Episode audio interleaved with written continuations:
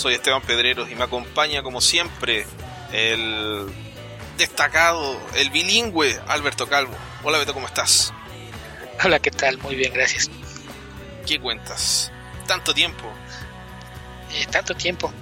les dijimos que estábamos preparando algo para el episodio 150 y lo que nadie esperaba es que lo que les íbamos a hacer era una espera larguísima. Esa nadie la vio venir. Sí, maldición. No, era, no, era mi intención, pero eh, sin, sin ahondar mucho en el tema, he estado bastante bajoneado, como decimos en Chile, deprimido, de mal ánimo, porque como ya les había adelantado en alguna ocasión, no estaba muy contento en mi trabajo y, esa situación se ha deteriorado sustancialmente, entonces eh, la verdad es que no me quedaba mucha energía para, grabar podcast. Pero estoy haciendo, eh, no sé si el esfuerzo, pero estoy tratando de ignorar eh, circunstancias externas desagradables. ¿Qué, tanto qué, tanto puede haber sido? eso y aparte tuvimos después problemas de logística, ¿no? Por ahí te quedaste sin internet. Sí, Sí, fue el problema de logística más idiota. Te, lo voy a aclarar para que, solo para que se rían. Un mini accidente en la casa. Se cayó una eh, cortina, digamos el riel de la cortina. Ya arreglamos el riel de la cortina. Coincidentemente dejó de funcionar internet. Eh, no sé, un par de horas después. Internet estaba muy lento, funcionaba por ratos y no era capaz, uno no era capaz de ver un video, por ejemplo. Y esa situación se prolongó por una semana, llamamos, llamamos a la compañía eh, de internet para que le vinieran a arreglar y eso fue hace, a ver, estamos grabando el día miércoles 14 de febrero, llamamos la semana, la primera semana de febrero, probablemente por ahí por el día lunes 5 tal vez, que ya sería la segunda semana, pero por ahí creo que llamamos a la compañía que nos dio fecha para arreglar el desperfecto para el 22 de febrero, es decir, dos semanas después. Cuando te venden un producto, por supuesto llegan al día siguiente, pero cuando lo tienen que arreglar, dos semanas después. Y en algún momento dije, bueno, tal vez se, echó a perder el router. Tengo otro router en mi, en mi pieza, voy a, voy a probar si lo logro instalar. Cuando veo que tampoco está funcionando el teléfono, y ahí me acordé que se había caído la cortina de la casa y dije, ¿no será que cuando cayó la cortina de la casa pasó a llevar los cables del teléfono y como es internet ADSL ya no funciona? Hmm, me gusta esa teoría. Y lo fui a revisar y efectivamente se habían desconectado los cables, así que los uní y volví a tener internet. Pero me demoré una semana en hacer esa conexión de, eventos. Eh, de aquí entiendo dos cosas. Uno, que no usas mucho el teléfono. Y dos, que tendrías que haber visto cualquier día de solución de problemas de electrónica. Es que no, no intenté solucionarlo antes, fue ese momento en el que por fin, después de una semana de frustraciones, dije, voy a probar cambiar el router. Y cuando estaba haciendo eso dije, hmm, ¿no será esto otro? Y, ahí me di cuenta. Y, digo lo de la guía de solución de problemas porque generalmente cuando eh, ves la, guía de, solución rápida, eh, la, solución para el no funciona es asegúrese que el cable esté conectado. claro, es que esto realmente no es que se desenchufó algo, sino que la mm, ha habido varias conexiones que se han hecho en la casa de distintos internet que hemos cambiado de compañía a lo largo de ya un par de décadas. Entonces, los cables originales del teléfono los cortaron, los reemplazaron y después hay un par de uniones así media hechizas, no muy confiables, que es básicamente un alambre apretado que ni siquiera tiene mm, cinta eléctrica o cinta negra, no sé cómo le dirán en México. cinta de isla. Bueno, eso, cinta de isla. Entonces, ese fue el cable que se soltó que no está, digamos, no es un enchufe propiamente tal, sino que es una unión tanto artesanal. Ya. Bueno, es, es, ventaja porque al menos no se trozó, porque en ese caso sí no había forma de que lo repararas.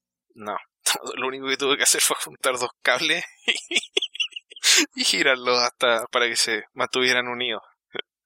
Ese fue todo el Juntar dos, juntar dos cables a veces hace falta un científico que le pregunten a Doc Brown. Es verdad. Ah, lo, mira, lo bueno es que no me azote la cabeza contra eh, ningún, ningún, eh, ninguna taza de, de cerámica. Y tal vez si lo hubieras hecho tendrías un invento que cambiaría tu vida y no tendrías que seguir sufriendo por tu trabajo. Ah, puede ser. Pero no sé, no, no me tengo tanta confianza como, como inventor. Todavía no, invento no sabes lo que puede pasar después de, de un buen golpe de cabeza. Me voy a abstener de probarlo, Beto. ¿Qué te parece? No, no, no, lo sé, me, me perturba tu falta de aventura y no querer ¿Qué, ¿Qué, te parece si tú te azotas la cabeza contra un, no sé, contra una losa de, de, de 20 kilos? Me cuentas cómo te fue y yo después, dependiendo de esos resultados empíricos, te hago caso, ¿no? Eh, porque de hecho yo me golpeé con una losa de cemento cuando tenía 5 años. Ya tengo la cicatriz para probar. Por eso es que no duermes. Tal vez. Sí, en, su momento fueron 12 puntadas, así de que no fue pequeño. Ok, suena, suena, suena interesante. Pero dejémoslo en eso, en curiosidad. Bueno, pues obviamente después de tantas semanas hay muchas noticias, algunas ya no tienen mucho sentido comentarlas, pero hay otras que pues esos temas que siempre nos, nos ha gustado comentar, yo creo que no, no podríamos dejarlos pasar, ¿no? Por ejemplo, el, lo podríamos dejar pasar, pero no lo vamos a hacer.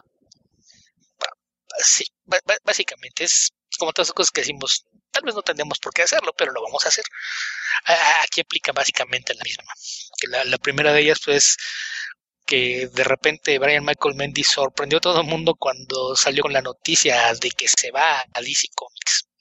Oh, sí, bueno, creo que comentamos lo de Bendis en DC, así como noticia general. Lo que no lo que comentamos también fue su casi, casi muerte. Ah, sí, fue de de, esas cosas que también pasó con eso, porque justamente cuando anunció que se iba, de repente terminó internado en el hospital y, puso mensajes diciendo que estuvo cerca de morirse, pues lo que pasa es que... Eh, que Marvel lo trataron de matar para que no trabajara en DC. Sí, tal vez. Eh, para que no se fuera, o para que si se iba no se llevara ningún secreto. Claro. Seguramente por ahí hay teorías de conspiración en la red, entonces ni, deberíamos volver al respecto porque nada más les vamos a dar pieza a, los conspiranoicos. Eh, pero sí tuvo una, una, fuerte infección resistente a los antibióticos, así es de que era, era difícil tratar de, de atenderla, pero pues ya, ya, la libró, entonces ya eh, empezaron a, concretarse algunos de los planes de, de qué es lo, lo que va a hacer y pues de, de entrada nos, nos, encontramos con que va a tener una historia en el Action Comics número 1000 que, en la que va a colaborar con Jim Lee y en un número de Detective Comics va a tener una colaboración con José Luis García López. Así es de que pues de entrada arranca con con un, par de, le, pusieron la sombra roja. Sí Sí, que eh, es dos, dos, proyectos pequeños, pero en las dos propiedades principales. Y después de eso se va a hacer cargo de las dos series de Superman, que son Action Comics y Superman. Pero, Así es de que, pues. Mira, el sabio de la montaña salió de su cueva y bajó a dibujar un cómic de Mike, Brian Michael Bendis. ¿Quién? El sabio de la montaña. José Luis García López. Eh, pero él sí de repente hace tiene su tiene su, su, regreso esporádico donde bendice a alguna persona con, con su arte probablemente la, la, cosa es que ahora que ah es que tú no lo sabes esto me enteré recientemente ya, para quien, no, no vi que lo, lo, hemos comentado antes, José Luis García López es el responsable de la mayor parte del arte que se usa en artículos promocionales de DC. El caso es que hace unos meses DC decidió que iba a cambiar la imagen en, todo su, merchandise y ya no lo está haciendo José Luis García López. Así es de que probablemente esto le ha abierto espacio en la agenda y, lo veremos hacer por ahí algunos proyectos más en cómic, lo cual es bueno. Eh, eh, es malo porque si a ustedes les gusta comprar productos de DC, pues ya no van a tener arte de, de García López, así es de que si, si había por ahí esa playera, esas sábanas o algo que les gustaba, pues dejen de darle largas al asunto y vayan por él porque no saben en qué momento se acabe y no lo volverán a ver.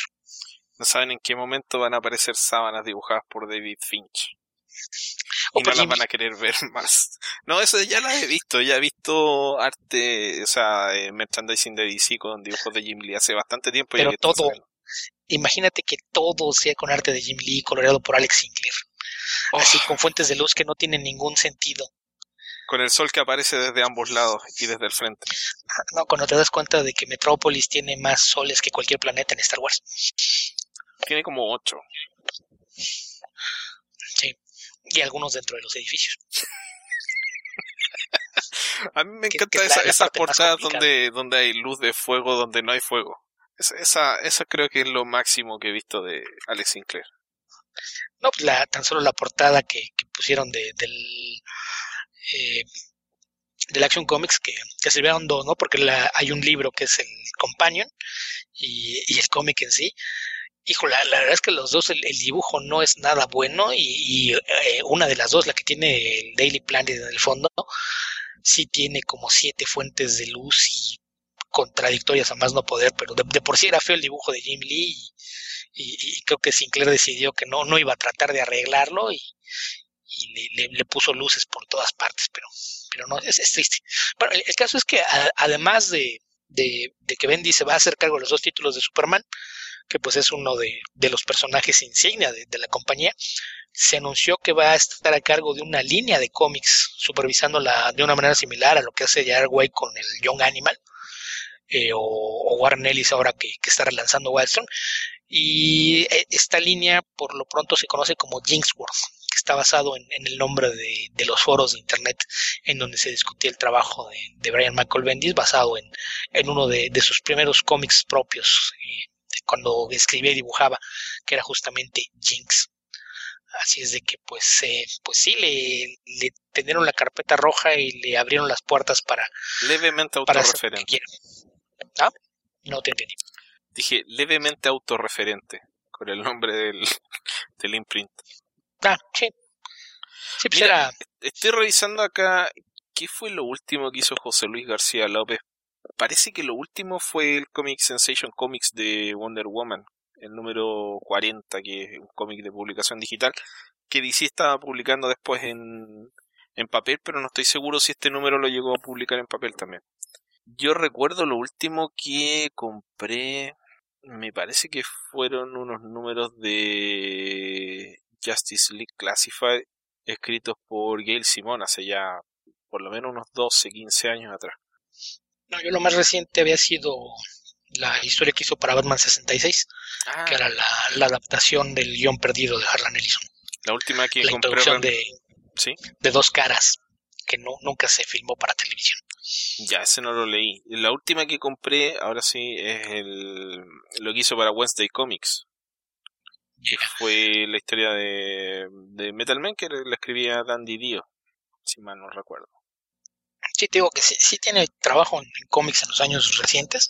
Sí pero nada, nada de forma regular, entonces sí, sí es de, de notar cada vez que, que, hace una historia y pues en, este caso pues se, da como parte de, la recepción a, uno de los nuevos escritores insignia de, de la editorial que, que, pues ahora se vienen cambios en, en, en Marvel, ¿no? Y, aprovechando justamente el, estado de los cambios y uno que parcialmente estuvo relacionado, eh, se dio con Dan Slott, que anunció que finalmente tras prácticamente 10 años como cronista de, Spider-Man, eh, buena parte de ellos en solitario, eh, finalmente dentro de unos meses va a dejar de, escribir Amazing Spider-Man.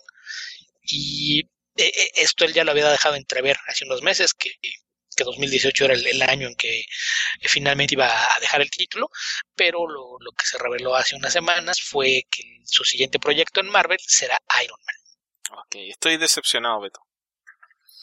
Porque estoy seguro que Dan Slot dijo que le iban a tener que quitar la serie de sus dedos muertos y fríos. Ah, bueno, también dijo alguna vez que Peter Parker jamás iba a regresar porque estaba muerto.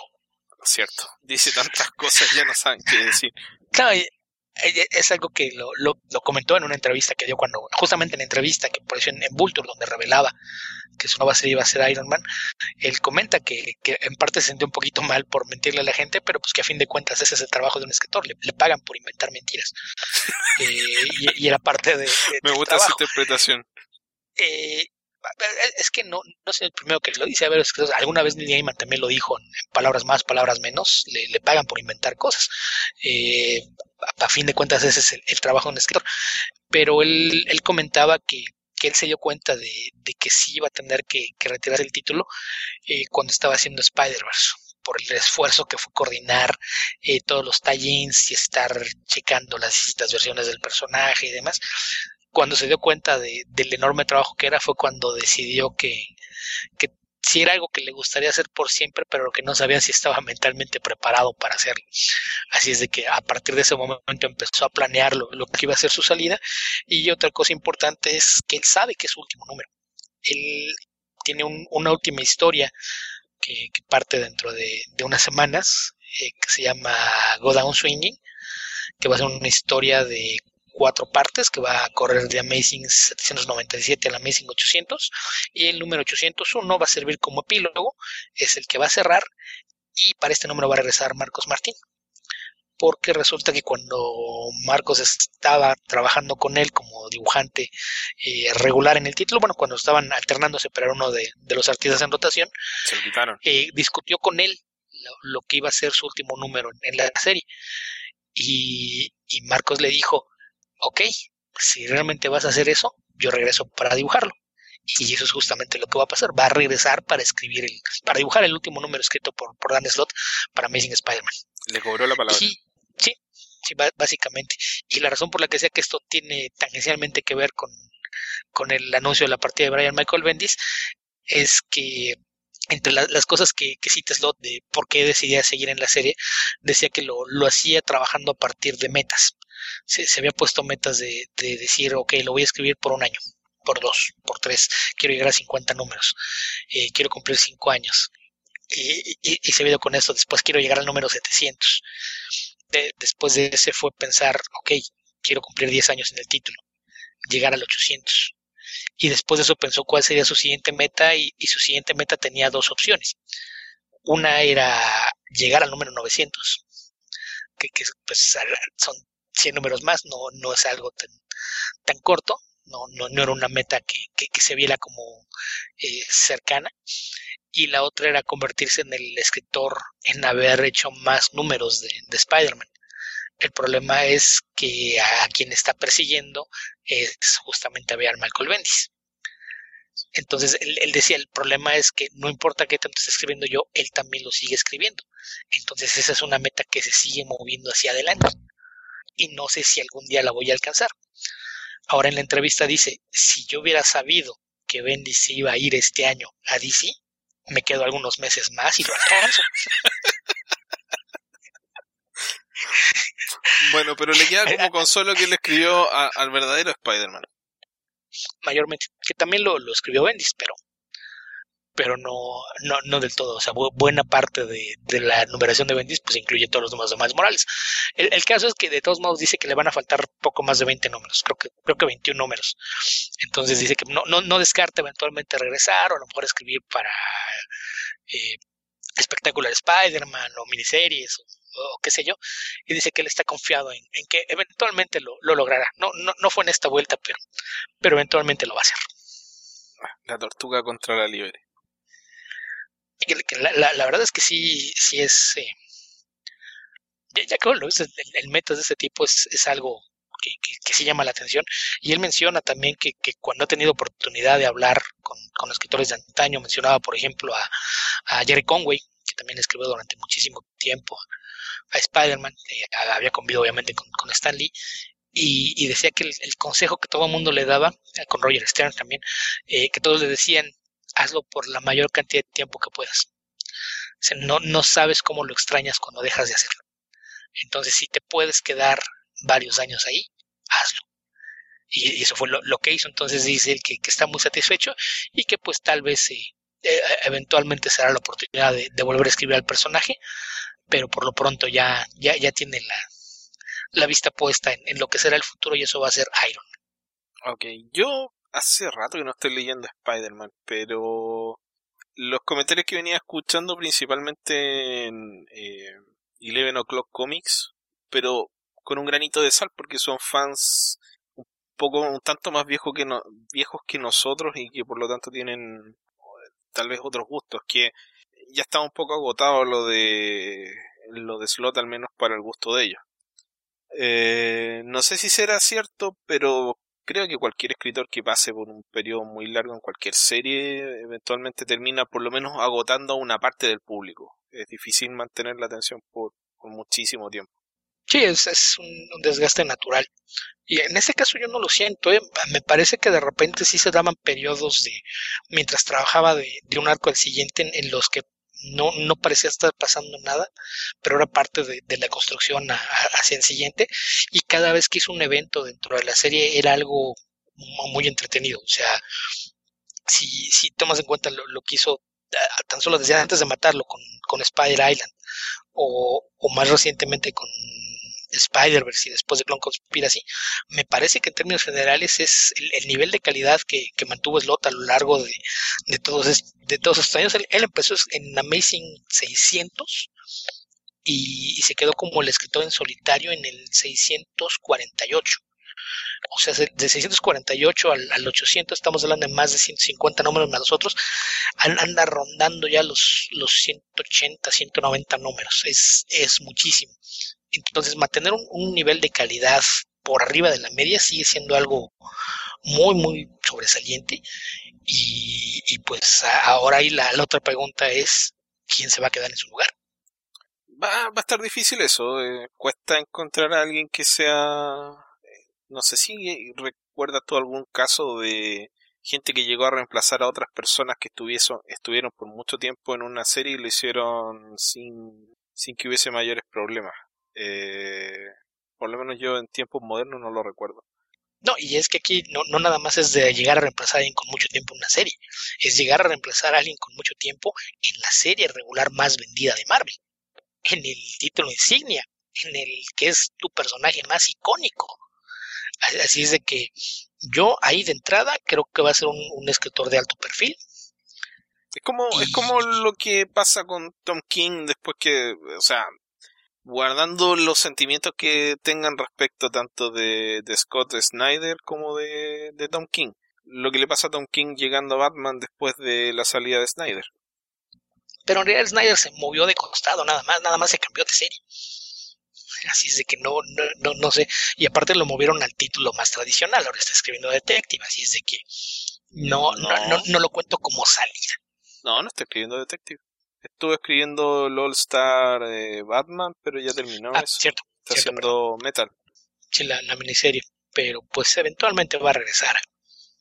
Cuando termine Metal seguramente regresa. No, no ha soltado al personaje, porque Metal es, una historia de Batman, pero formalmente dejó, dejó Batman. La serie Batman, no el personaje. El título de Batman. Claro.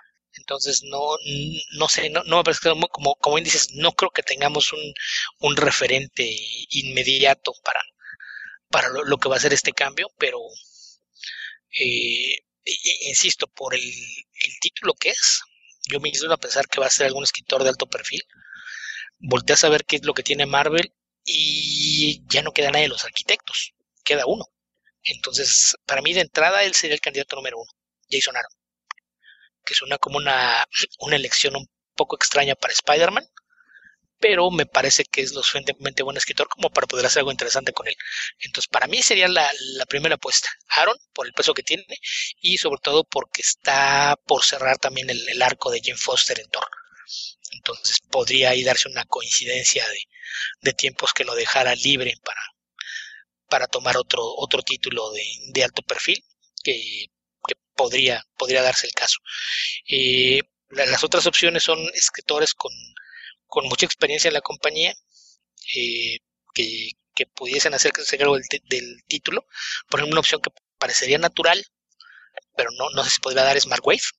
Mm, yo digo que Avengers. Dennis Hopeless. Hopeless podría ser otra opción.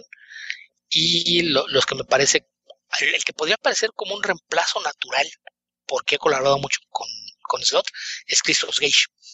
Pero no sé si le quieran dar un título de alto perfil en solitario. Yo no sé si tenga tiempo Christos Gage. Esa es otra cosa, que está haciendo muchas cosas. No, no sé qué tanto ello puede hacer rato. Yo, yo sé que trabaja un poco en cómics, pero su trabajo principal es televisión, entonces no sé realmente si tiene el tiempo que consume una serie como, como lo haría Amazing. Sí, e, esa es otra. Habría que ver si se va a mantener la periodicidad del cómic o si se va a, regresar a una periodicidad mensual. Me parece una buena opción en todo caso. Me gusta cómo escribe Gage. Me, han gustado la mayoría de los cómics que he leído de él. Eh, no sé si él, sea la elección por otro tipo de, razones distintas de, si es buen escritor o no. Sí, que otro par de escritores que me parece que podrían funcionar bien en el título eh, serían Colin Bond y Jim Sub.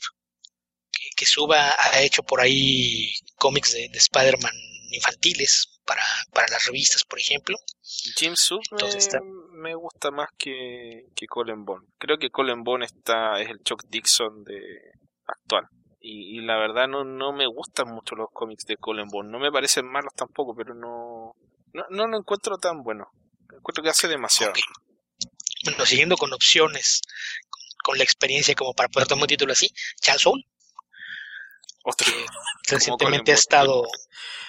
Charles Soule me gusta menos que Colin Bond en todo caso. De Colin Bond por lo menos he, leído un, un cómic que me gusta mucho. El resto no tanto, pero de, de Charles Soule no, ninguno. O sea, no son malos en todo caso, pero no, no, no leí Sushi Hulk. Pero de los que sí he leído, muy buena. no, no los encuentro tan buenos. No los encuentro malos, muy pero tan buenos no. Ya. Sí, que es muy buena y las miniseries que he estado haciendo en Star Wars también. Y ahí otra opción, quien es alguien que también de, de repente limita mucho su, su participación en, en cómics eh, corporativos, sería Kieron Gillen. Ok, Kieron Gillen también es buena opción. Así es, ¿qué opciones hay? Deberíamos hacer una quiniela. hay apuestas. ¿Quién va a reemplazar a Dan Slott en Amazing Spider-Man? Creo que, sería sería interesante ver qué, qué, opina la gente. Yo eh, estaba pensando, uy, se me fue de la cabeza, ¿cómo se llama el escritor de Captain America? El vigente. Spencer, Nick Spencer. Ah, Nick Spencer. Nick Spencer también podría ser, pero creo que en este momento hay mucha gente que lo odia y que de ver su nombre no lo querría leer. Injustificadamente. pero así es. Sí, sí, todavía. otro, otro escritor que también ha mantenido un perfil más o menos bajo, pero podría ser opción, sería Lee Wing. Uh, que ha hecho muy buenos cómics en los últimos años. Creo que es demasiado. Sus US Avengers. Creo que la última vez que hicieron un viraje tan fuerte fue cuando Grant Morrison empezó a escribir la Liga de la Justicia, que eso terminó muy bien, pero creo que en estos momentos, no sé si, creo que necesita alguna transición hacia Spider-Man Ali Sí, podría ser. Es, igual que se me dijeras que necesita alguna transición este Dan Slot de, de Spider-Man a Iron Man. O sea, no creo que la necesite él, pero yo creo que la necesita así como... Se, va siguiendo a Mary Jane. Yo digo, eh, como en términos de que la gente, uno que lo conozca un poquito más, que tenga un título de un poquito más de, alto perfil. Eh, Pero ¿quién conocía a Dan Slott antes de que empezara a escribir Spider-Man? En realidad, sí, es el título más destacado que ha escrito. O sea, cuando, cuando estaba la rotación de escritores, el nombre fuerte ahí era Mark Wade. Sí, claro. Y Wade fue quien propuso que se quedara Slot como escritor único. Sí, tienes razón, tienes razón. Bueno, hay varias opciones Marvel y varias opciones buenas. Sí, opciones tiene y de calidad. Así es de que sería interesante. En una de esas nos salen con, con algo completamente inesperado y ponen a Matthew Rosenberg, por ejemplo. ¿Una escritora? ¿Por qué no puede ser una, o una escritora? Que Kelly Thompson, por ahí. Kelly Thompson este, podría ser. También recortó un par de, series de, de, su calendario, entonces eh, seguramente tendré que dejar algo más, pero podría ser una, opción interesante. O sea, yo creo que Kelly Thompson probablemente dejaría de escribir Los Cazafantasmas si lo ofrecen Spider-Man. sí, es muy probable. Sí, pero opciones de sobran. Sí. Pero bueno, ya se, se está en un poquito la sección de noticias. Entonces, no, no, no sé si tú tengas algo que quieras comentar. A ver, hay un par de trailers, pero no creo que valga mucho la pena. No me impresionó lo que se vio de Han Solo. Creo que es muy poco, pero algo había que mostrar tan cerca del estreno. Em, tan cerca, estamos hablando de más de dos meses. Son tres meses, es para mayo. Faltan tres meses y dos semanas, tres meses y medio Por eso. ¿De qué estás hablando con poco tiempo? Pero es películas que un año antes del estreno ya tienen un, un teaser, por lo menos. Esta es... o, o, sea, si, si, lo quieres comparar con New Mutants, que se va a estrenar hasta el verano de 2019, pues sí, entonces sí, tengan muy poco tiempo. Bueno. Que, que eso, eso, fue otra cosa que, que, se anunció por ahí, movederos de, de fechas. Sí.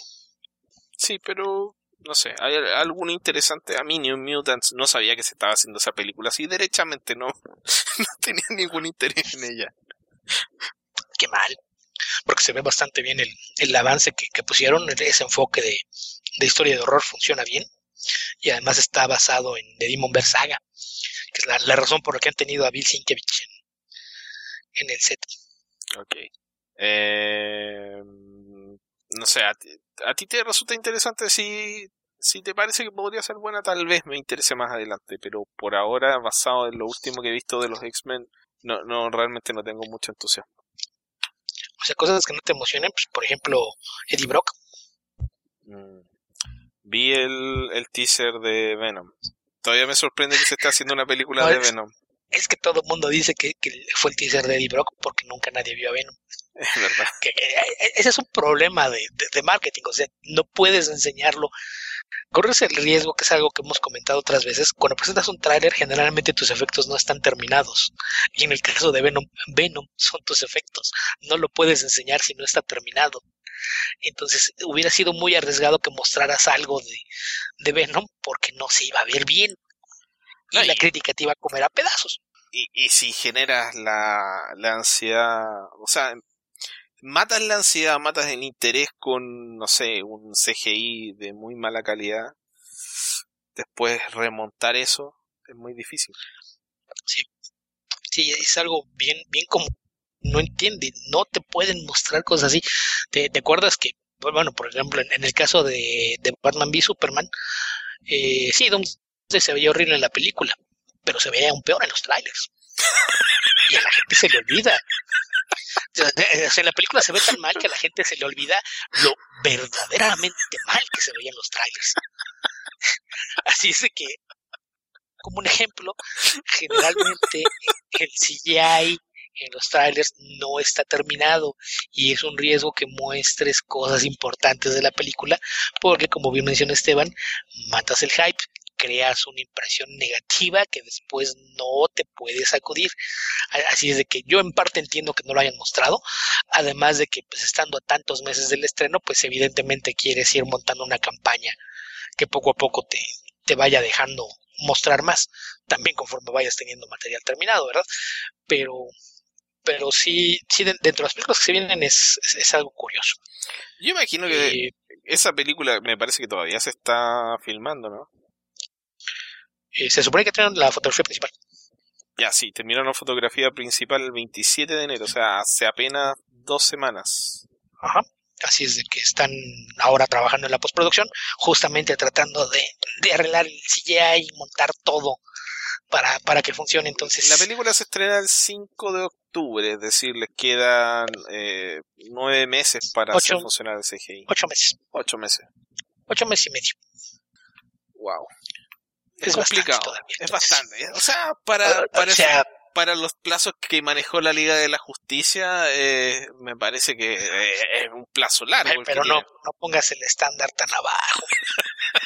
o, sea, el, el, o sea, la película tiene muchos problemas. Salvaron lo, lo que se pudo, pero uno de los problemas CGI. El CGI en la Liga de la Justicia no tiene perdones. Hay momentos donde es verdaderamente horrible. Ahí, ahí sí creo que el estudio debió haber asumido la responsabilidad y tomarse algunas semanas más para trabajar un poquito el, el, el CGI. Pero, pero pues decidieron hacerlo. Entonces habrá que ver qué tal le, le va a Venom. Yo, yo creo Eh, que, los avances de, Marvel. La, la, Liga de la Justicia ya le había ido suficiente tenía suficiente mala publicidad como para tomarse, decir, no, vamos a retrasar el estreno cinco meses. O sea, ahí los terminas de matar porque la gente hubiese dicho, no, esto ya tiene que ser basura que no lo quieren estrenar. Que ahí, con, con nuestro tema favorito de todo lo que estaba mal con DC, ahora empezó a circular el rumor de, de que aún antes de... No sé por qué hablas en pasado, la... Beto. No sé por qué. Porque parece que están inventando el camino. Ah, y por ahí se filtraron reportes que aparentemente antes de que ocurriera la tragedia familiar que, que provocó que Snyder se hiciera un lado, la razón por la que estaba Whedon es porque el estudio ya lo había hecho un lado. Es decir, que ya lo habían despedido y después nada más hizo un pequeño trabajo de, de encubrimiento y relaciones públicas para, para que no fuera tan evidente. Tengo pero empiezan a, negro que a hacer, rumores de que ya lo habían despedido. Tengo un chiste negro que hacer, pero voy a dejar que la gente se lo imagine. No, no, no- no sé por qué me sorprende que, que tengas esa clase de, de ideas con el sufrimiento ajeno. Ok. Sí, es demasiado cruel, así que no lo voy a decir, pero lo voy a pensar. Va- Vas a dejar que cada quien asuma su propia crueldad e invente su propia versión de lo que ibas a decir. Exacto. Me parece bien. Eh, y, y pasando del otro lado de la siguiente película, bueno, Ma- Marvel se, prepara para un gran año. Eh, en mayo cumplen 10 años de lanzamiento de, del universo cinematográfico Marvel. Por ahí se, se publicó una foto con ochenta y tantas, noventa personas que han trabajado en, en- la serie de, de- películas. Eh, obviamente la, la corona de, la celebración pues será el, el estreno de Avengers Infinity War. Pero esta- este fin de semana estamos grabando esto el miércoles 14 de febrero eh, por la noche, ya en, Chile está a punto de convertirse en jueves 15. Eh, pero este fin de semana se estrena Black Panther, que en redes sociales ha ido tomando vuelo poco a poco conforme se acercaba el estreno y crecían las expectativas. Eh, se hablaba de, que era la, la película más exitosa en términos de preventa de boletos. Eh, recientemente se, comentó también que ya rebasó récords de, venta de boletos para pantallas IMAX eh, para, un estreno de, cualquier película de, Marvel. Y la preventa que tenían para la- las funciones de el, el día del estreno y el primer fin de semana sabíamos que iba altísima, pero esta semana nos, nos dieron un- una cifra que, que creo que sí lo pone todo en una nueva perspectiva. Resulta que ahora las expectativas son que el primer fin de semana Black Panther va a recaudar casi 170 millones de dólares. Están proyectando entre 165 y 169 millones ¡Wow! que es, es un trancazo de proporciones gigantescas. Y pensar que es un personaje que hasta hace un par de años la gente no tenía idea quién era, es, es tal vez en, proporción algo que, que solamente habíamos visto hasta ahora con... Bueno, es que ya, ya no, no sé si decir sin precedentes, porque Marvel lo hizo hace 10 años con Iron Man, lo hizo hace No, pero no, años no, no. con los. Guardians of the Galaxy, pero aún así creo que el impacto, el tamaño O sea- de, de una primera aparición del personaje con una taquilla de ese tamaño es impresionante. Sí, eh, eh, de partida es un personaje mucho menos conocido que los que acabas de mencionar. Eh, tiene el respaldo de todas las otras películas de Marvel. Eso es un, un factor a favor muy, muy importante. Pero 170 70 millones de dólares solo de preventa eh, significa que puede ser más. Probablemente va a ser más. No, no, o sea, no, no es la preventa. O sea, en base a los números de preventa, esa es la proyección que se tiene. O sea, ya es considerando la preventa más lo que se dé aparte. Pero aún así es una cifra escandalosa. Batman Superman, antes de que todos supiéramos qué era Batman vs Superman, el amanecer de la justicia. Recaudó en su semana, en su fin de semana de estreno, 166 millones. Eh, hasta ese momento todavía no, no perdíamos la inocencia. Entonces, Tenías a los dos íconos más grandes de la historia del mundo del cómic en una misma película. Y están esperando que el primer superhéroe negro de la historia, un personaje que la gente no conocía hasta que apareció en Civil War, lo va a rebasar. es impresionante. Ahora, también está el factor, no sé qué tan grande será, ojalá que en algún momento hagan algún tipo de estadística, diagnóstico, comentario, artículo, lo que sea, análisis, de que sea el primer superhéroe negro protagonista de su propia película. Eh, ¿Cuánto público ha estado esperando esta película por ya décadas?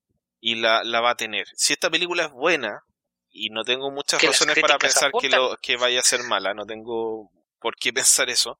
Si esta película es buena, podría ser de estas películas que se mantienen en cartelera por mucho tiempo, como, como eh, Batman contra Superman. Ah. Como Wonder Woman. Podría tener un éxito de esas características, ser una película como Wonder Woman que a la gente le gusta lo suficiente como para que se mantenga en cartelera mucho tiempo y recaude mucho más allá de las, de las expectativas. Si mantiene un comportamiento, es mala la comparación, pero si mantiene un comportamiento como el de Batman y Superman debería llegar a los 800 millones de dólares. Si Black Panther recauda 800 millones de dólares sería un, un exitazo gigante. Y la verdad es que a mí no me suena nada descabellado. A mí tampoco, me, me parece increíble, pero por ejemplo, veamos cómo le fue a, Thor Ragnarok, porque me parece que esa proyección le debería ganar a Thor Ragnarok, que fue una muy buena película de Marvel.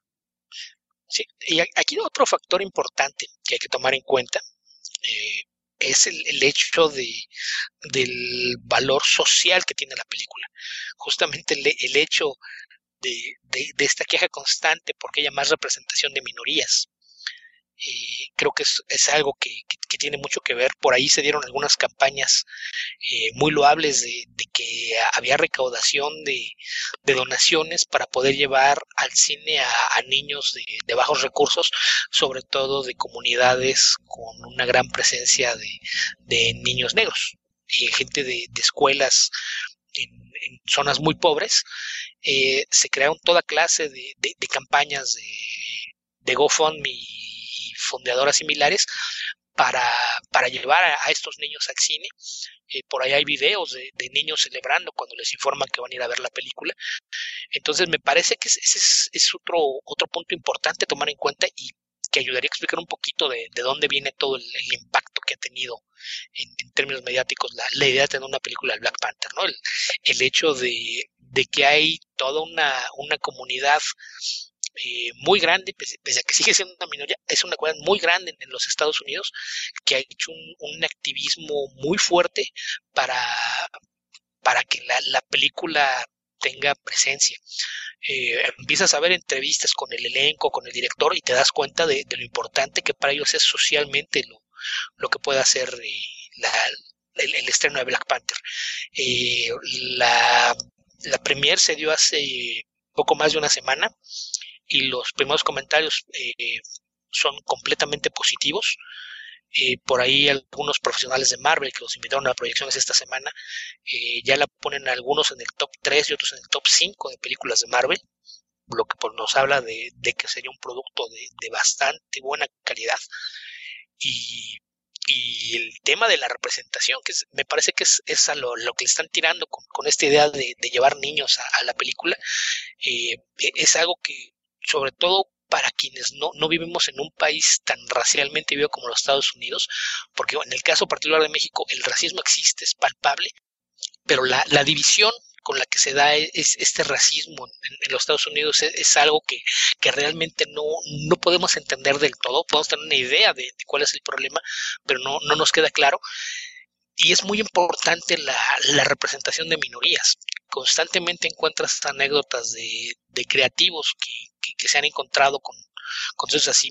Recuerdo una conversación en Twitter hace algunos días de, John Rogers, este productor de televisión que, también ha escrito cómics, eh, que decía que en, un evento él estaba junto a un dibujante y la, gente prácticamente lo, ignoraba y pasaban con, el dibujante a, que le firmaran y, que de repente pues pasó un niño a, que le firmara el dibujante sus cómics y él lo, ni siquiera lo volteó a ver, lo, lo entiendo, ¿no? Porque sobre todo en el caso de los niños pues no, no, no les queda claro que hay un, un escritor detrás de esto.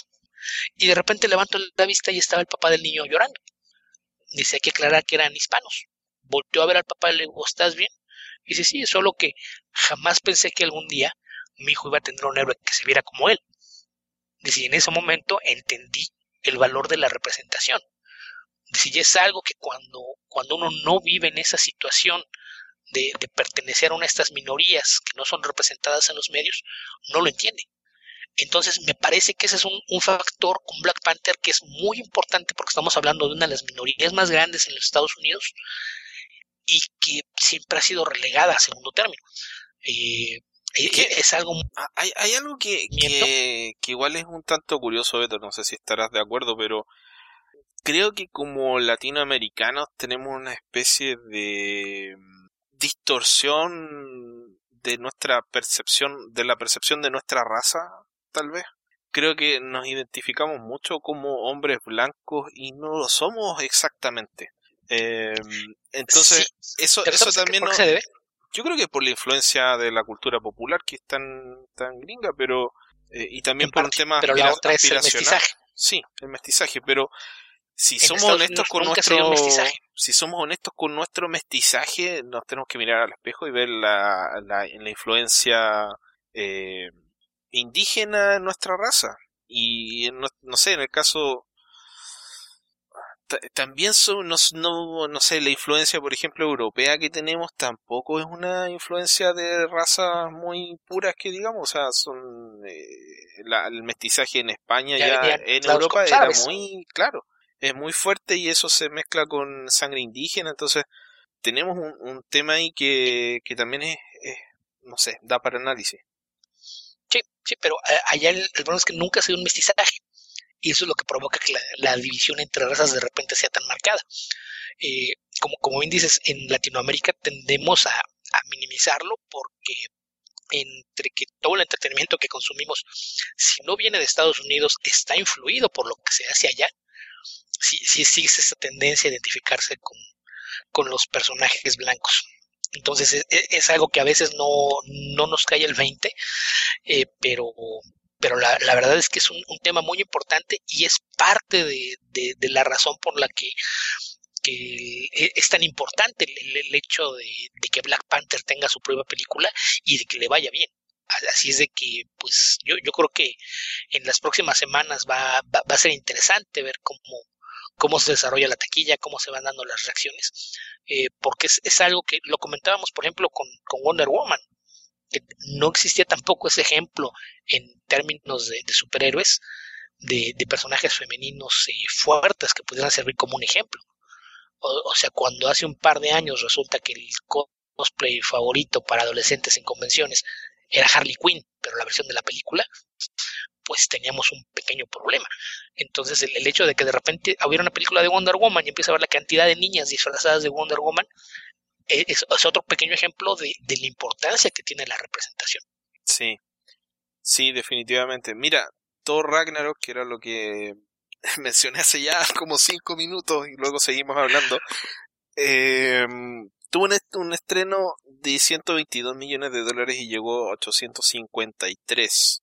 Creo que tuvo bastante éxito crítico, pero no sé si tuvo tanto comentario. Por otro lado, Wonder Woman tuvo un fin de semana de estreno de 100 millones y aquí el boca a boca hizo que la película llegara a recaudación global de 821 millones. Le fue mucho mejor en Estados Unidos que a Thor Ragnarok. Y tiene estas recaudaciones 50-50. Eh, 412 millones en Estados Unidos, 409 afuera. Creo que podría darse algo similar con Black Panther, pero con un con una proyección de 170 millones de dólares tal vez se amplifique el resultado, tal vez. Sí, que aquí también hay que considerar que generalmente a las películas de Marvel les va muy bien fuera de los Estados Unidos. Es un fenómeno global. Y, y no, no sé, pero yo sí me inclino a pensar que no sé si llega a los mil millones, pero yo creo que sí va a rebasar los 900. Yo creo que tiene a favor el hecho de que ya la gente va a ver películas de Marvel. Eh, es así. ¿Cuál es la próxima película de Marvel que se va a estrenar? Y no tiene tanta preocupación de cuál es el personaje, digamos, cuál es la película o qué personaje. No sé si Aquaman va a gozar de ese beneficio, no creo. Eh, por otro lado, le podría llegar a jugar en contra qué tanto de la película esté destinado a preparar eh, la película de los Avengers. Le podría jugar a favor o en contra dependiendo de qué tanto distraiga de, no sé, de probablemente lo que quiere ver la gente que quiere, hablando de la representación, que quiere verse representada si de repente, no sé, no creo que sea un fenómeno Iron Man 2, no creo que llegue a ese nivel, pero si hay un tercio de la película que está destinado a preparar la siguiente película de los Avengers, tal vez eso sí genere algún grado de malestar en alguna parte del público. Ah, va a haber otra parte que está tan entusiasmada con la otra película que lo va a querer ver aquí, así que ojalá que lo hayan logrado equilibrar bien. Yo creo que es probable que sí. Eh, me gustó mucho a mí la música de, del trailer. Me recordó. Me recordó a Ghost Dog. o, o, sea, ¿te recordó el Gutan Clan? Sí, pero no es Gutan Clan. El... No. Es un sueco, de hecho. que es lo menos Gutan Clan que se podría ver. Es Ludwig Goranson, que ha trabajado con Donald Glover, eh, que va a ser de Lando Calrissian en la película de Han Solo y que aparecía en Community, etcétera. Eh, y en Spider-Man Homecoming es el Prowler. Cierto. Pero ahora e-, es un sueco, pero hay que recordar que la música que aparece es un cover. Claro. ¿O no lo sabías? No, no lo sabía, no tengo mucha idea de hip hop realmente. sí, ya me di cuenta. De hecho, es de un cantante negro que se llama Gil Scott Heron, que es uno de los precursores del hip hop. Es una canción de, de los años 70, principios de los 70. Y curiosamente es justamente una de las principales influencias del Gutan Clan. Así es de que sí, es como darle la, la vuelta completa y pasarla por un filtro europeo y blanco. Pero sigue funcionando. Al Gutan Clan creo que nunca lo he escuchado eh, un disco, pero sí, por lo menos ubico el nombre y ubico a algunos de los integrantes. Sé que estaba Reisa, sé que estaba A, a todos los que terminan en sa. No, sé varios. Ghost Killa, Ghost, etcétera. Pero no, no, realmente no sé Es- es casi nada de hip hop. Sí, no, pero sí, la, la canción en, en- en origen es, es de un músico negro, así es de que es, eh, eh, es un cover, pero sí, lo, lo, lo del sueco pues es eh, co- cosa aparte, pero pero la, la, la música en esencia tiene, tiene raíces negras, En esencia. en esencia. Bueno, en Chile se hace bastante hip hop. No que yo sepa algo de eso, pero sé que existe. Sé que es exitoso. Ahí, ahí está, pero no lo entiendes. Exacto. No. No sé. No sé clavar la, la, la pelota de básquetbol. Beto. Porque los hombres blancos no pueden saltar, pero no eres blanco, así es que no tiene nada que ver. Pero eh, sí he sido asimilado, por lo menos me he autolimitado en ese sentido. Ok, Beto, ¿qué te parece si seguimos, si, si pasamos esta noticia y llegamos a la siguiente? No sé si hay algo más que te gustaría comentar. Eh, pues no, teníamos muchísimas noticias eh, atrasadas, pero no, creo que hay muchas que ya no, no tiene mucho sentido comentarlas a estas Ah, alturas. hay una que sí eh, relevante. Dan Buckley, que fue promovido al cargo de presidente de Marvel Entertainment, dejó su cargo como publisher de Marvel y fue reemplazado por John Nee, que muchos tal vez no lo sepan, pero alguna vez trabajó en, en DC hace ya, creo que se fue en la época de Crisis Infinita. Creo que por ahí fue su salida de, de DC. Que en esa época Creo creo, que que, no. trabajaba en venta. Creo que le perdiste la pista durante mucho tiempo, ¿verdad? Sí. ¿Sabes, ¿Sabes qué fue más recientemente Johnny que deberías saber? Chuta, debería saber. ok, Fue el director operativo de Wildstorm. ok. Cuando, cuando Wildstorm era parte de, Image Comics, el- cuando empezó a crecer como negocio, Jim Lee llevó a John Nee para que se encargara de la parte de administrativa del negocio. Así es de que si lo quieres ver de cierta forma, para todos aquellos que ningunean ni minimizan lo que era Wildstorm, Jim Lee está a la cabeza de, de DC y John Nee va a estar a la cabeza de Marvel. De la rodilla a la cabeza. ¿Te refieres a la baja estatura de Shortstop, digo de Jim Lee? No a, a la coincidencia fonética del apellido de, de John Nee. Ah. Leve coincidencia fonética. Pues en, en un teclado de computadora la L y la N están más o menos cerca, entonces Ok, también. por eso, de rodilla, pero bueno. Eh, Pero no tiene K. No, no tiene K, por eso dije.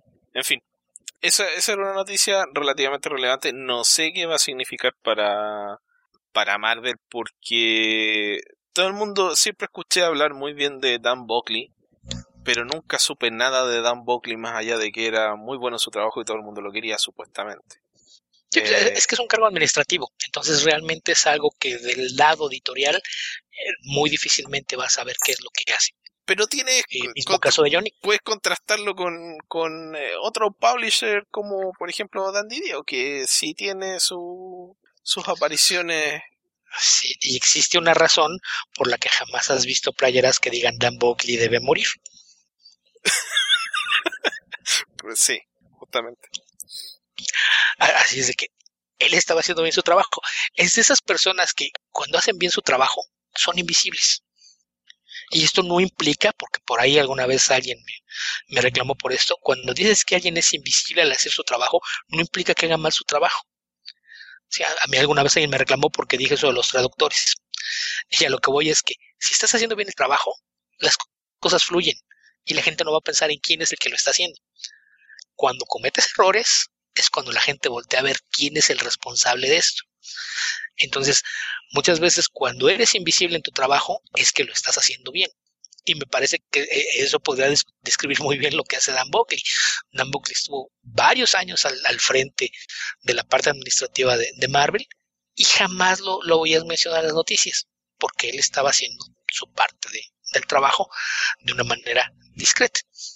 Y tan es así que le están dando un ascenso y traen a alguien con vasta experiencia en el lado administrativo del negocio, con experiencia en ventas, para que se encargue de manejar toda la parte administrativa y comercial de la editorial. Que aparte se da en un buen momento porque coincide con la entrada en funciones de un nuevo editor en jefe. Así es de que se puede reestructurar la forma en la que está trabajando la, compañía de ambos lados. Así es de que me parece una, una decisión interesante, acertada por, por lo que parece. Y pues es, el, en el caso de, de probablemente tampoco vamos a ver mucho de, de, lo que él haga, pero sin duda será una, una, pieza importante para que la gestión de C.B. Cebulski al, al, frente de Marvel se dé de buena manera. Sí. Yo me quedé esperando. Que, no va a dejar de viajar, ¿eh? Yo me quedé esperando que John Suntres pudiese entrevistar a, a Dan Buckley, porque era alguien de, del que siempre hablaban, por ejemplo, Bendy, Brubaker, etcétera, que, que su influencia dentro de la empresa era, era grande y era positivo. Pero nunca le dio una entrevista a Sion 3. Y ahora me estaba acordando a propósito de lo mismo que eh, bajo el gobierno de Dan Buckley, bueno, no el gobierno, bajo su gestión. La gestión de, Dan Buckley. Nunca hubo problemas para que eh, ninguno de los creativos de Marvel diera entrevista. Contrastando con DC, donde, a pesar de todos los desastres editoriales, eh, o sea, en Marvel tenía el buque ordenado más allá de que te gusten o no te gusten los cómics y la gente podía hacer entrevistas. En DC tenía el buque desordenado y además la, la gente no podía dar entrevistas. Entonces, no, no, no sé eh, todos los tipos que, toda la, gente, que, firmaba, que firmaba exclusividades con DC desaparecía de, del círculo de, de entrevistas inmediatamente. Insisto, por algo la gente sabe quién es Dan Didio, por eso la gente sabe quién es Bob Harras, por eso la gente sabe quién es Jim Lee, porque siempre están temas de conversación. Bueno, Jim Lee es por muchas otras cosas, pero, pero en general, si estás en un trabajo que es detrás de, la gente no tiene por qué enterarse de qué es lo que haces. Mira, yo lo que sí diría es que nunca he tenido nada malo que decir de, de Jim Lee como ejecutivo. Y las veces que lo he criticado ha sido de que no me gusta este dibujo, tal vez no me gusta esta historia, pero no por otro tipo de cosas, no por decisiones polémicas que recuerden en estos momentos por lo menos. Tal vez alguien recuerda algo que habré dicho alguna vez y me lo recuerde, pero yo en este momento no recuerdo haber hablado de ese tipo de, de historias respecto a Jim Lee.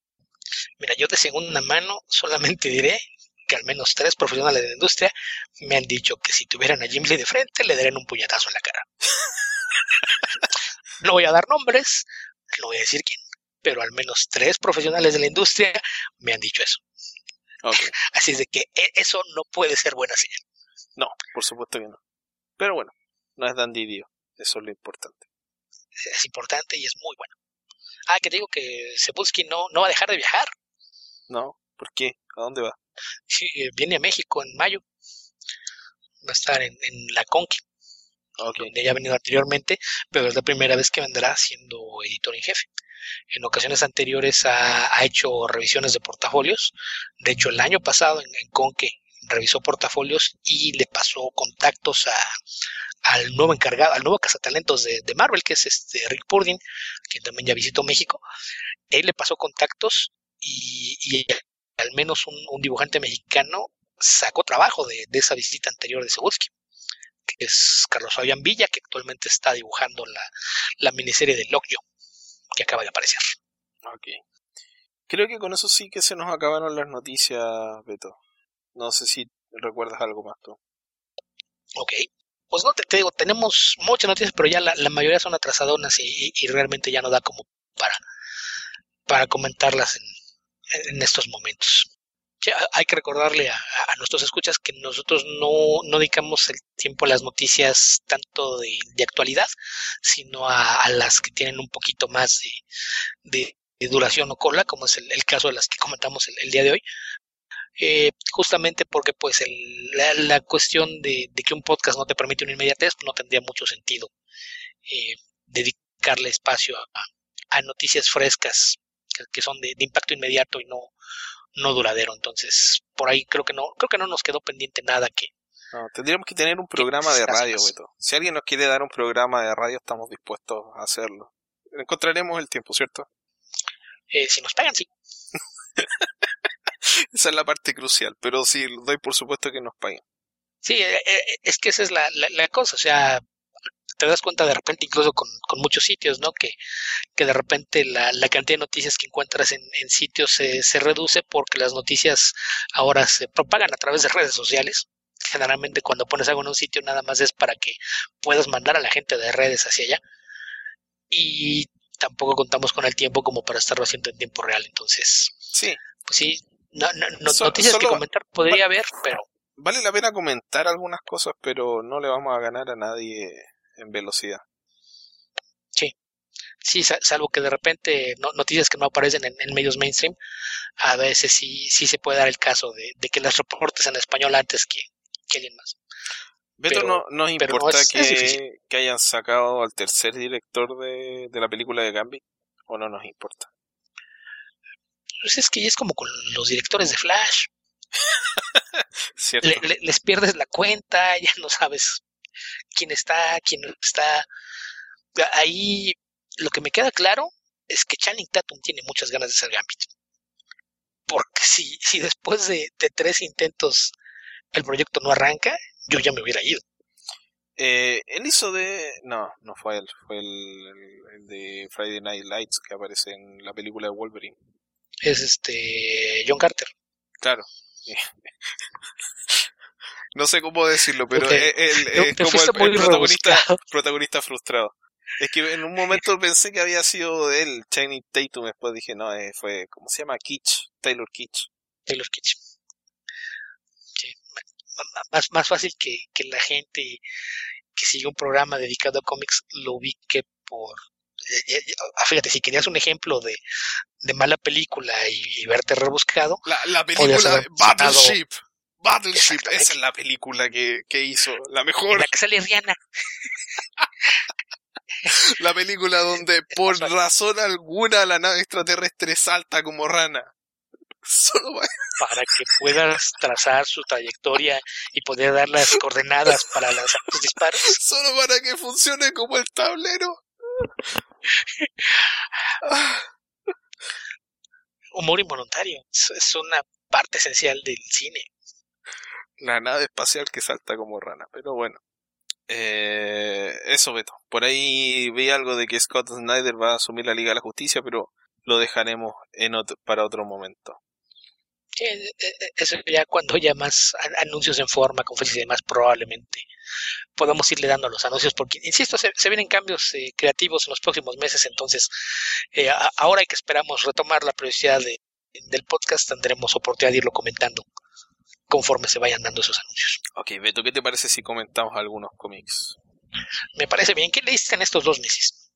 Eh, no, ah, sí, sí leí un par de cosas. Leí, estuve leyendo Batman, pero oh, perdón. Estuve leyendo Batman, pero todavía no, no termino de leer La Guerra de los Acertijos y las Bromas. Que creo que ya me está dando pudor la cantidad de gente que mata al Joker. No, no, no sé que encuentro cada vez más difícil justificar que, siga con vida. Em, pero sí puedo comentar que leí Plutona, que es un cómic de Jeff Lemire, por lo tanto es, depresivo. Y... ¿De qué estás hablando? Black Hammer no es depresivo. ¿por qué asumes que todo el trabajo de Lemir es depresivo? Pues todo el que he leído últimamente ha sido muy depresivo. Eh, o deprimente, no sé. No, depresivo. Y también leí Pretty Deadly, que me gustó bastante. No sé si leíste alguno de esos tú.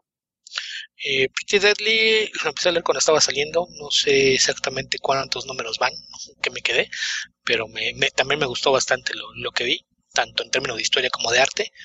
Eh, Batman lo pausé cuando me empezó a desesperar Tom King, pero tengo intención de retomarlo, todavía no lo hago. Eh, y Plutona, lo, leí, me, me gustó, yo, yo, yo, no soy prejuicioso con el trabajo de, de Lemir. Sé yo que no tiene soy prejuicioso, a mí me encanta. Sé que. Pero mm, este fue depresivo, igual que cuando leí Underwater Welder, igual que cuando leí. ¿Cómo se llamaba la.? Underwater, Underwater Welder es más melancólico. Sí, introspectiva. Muy melancólico. Sí, yo, yo, yo estaría más melancólico.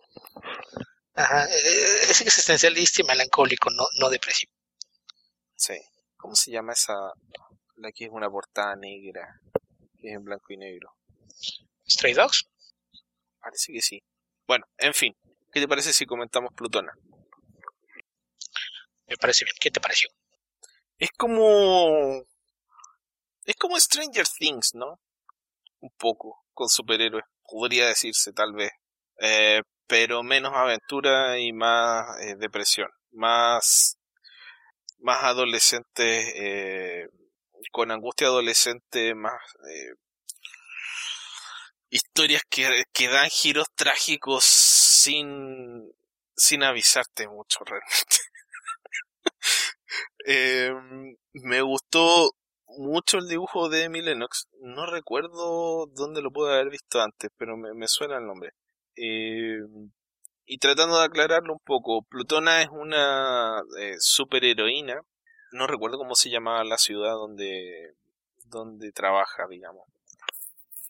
Pero es una superheroína de esta ciudad y además es, es una madre soltera que trabaja dos turnos y que apenas tiene tiempo para entre sus trabajos para sostener a su familia y su trabajo como superhéroe para eh, estar con su familia, con su hija y con su madre que le ayuda a cuidar a su, a su hija. Eh, y tiene un, un super enemigo que creo que se llamaba la polilla, no estoy seguro. O la polilla blanca, algo así. Entonces, que es como su, su némesis, su Lex Luthor. Y llega una última confrontación, esto nos vamos enterando en, la, en las historias de complemento que son dibujadas por eh, Jeff Lemire y él ha, creado un arma nueva con la cual planea matar a Plutona. Y paralelamente conocemos a un grupo de, niños que son compañeros de un colegio y que viven en un sector eh, relativamente retirado, que accidentalmente se encuentran con el que ellos piensan es el cadáver de Plutona en el bosque. Y no saben qué hacer. Uno de estos niños es un observador de superhéroes y por lo tanto le identifica sin problema. Y todos ellos tienen distintos eh, distintos problemas. Hay una niña que es... Eh, hay un grupo que son dos amigas. Una es una niña alta y un poquito gorda, que tiene problemas de, de autoestima, eh, justamente por su, su problema de sobrepeso.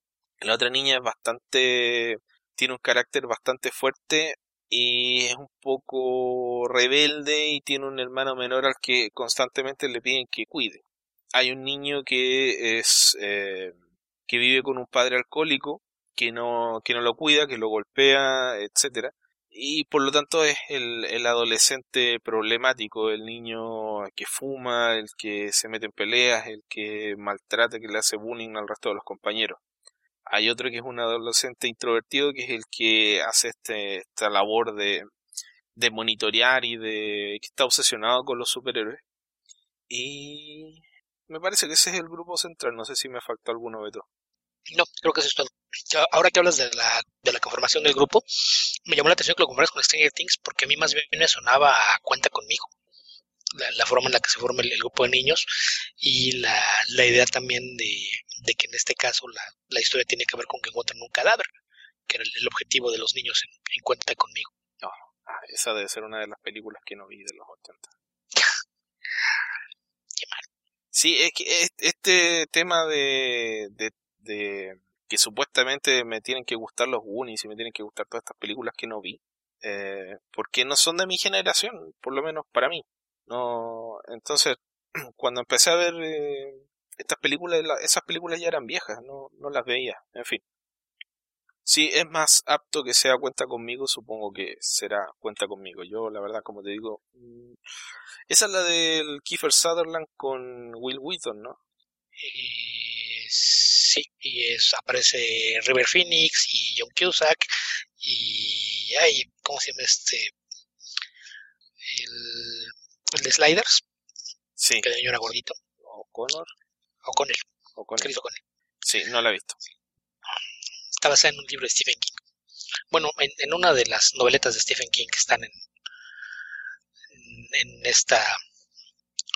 Estas son las cuatro temporadas que de hecho solamente falta llevar una al cine porque son este A Pupil, este de Shawshank Redemption y cuenta conmigo están las, tres historias en, en, el mismo libro. Es una de ellas. The Body se llama el, el cuento o noveleta pero sí, a, mí es la, la, impresión que me da que es, es, volviendo a lo que dices, que no, no te gustan las películas, no son de generación, en, en, este caso, pues probablemente sí es de la, la generación de, del Lemir, es parte de que, que es apenas cuatro años mayor que yo, pero no es que no me gusten, es que no las he visto. Eh, tengo ahí un desfase por, por vivir en Chile y no tener cable. O sea, son películas que se cuando las dieron en televisión, yo ya era más viejo que la edad para la que estaban destinadas. Eh, entonces no las vi. Sí, pero pero sí, de, de repente mucho del, del trabajo de, Lemir tiene esta característica de, de, voltear a ver hacia el pasado y, explorar algunos de esos temas en, sus cómics. Digo, el caso de Black Hammer es, es muy, muy notorio lo, lo que hace ahí con Géneros Superhéroes. Aquí me parece que, que la, la, forma en la, en la que construye la historia, la, la relación con, con los niños, pues tiene, tiene mucho de mucho más de, cuenta conmigo, sí, me llamó la atención cuando dijiste Stranger Things, porque no, no lo había pensado, sí hay un, cierto aire, pero creo que se da más porque Stranger Things bebe de, de las mismas influencias.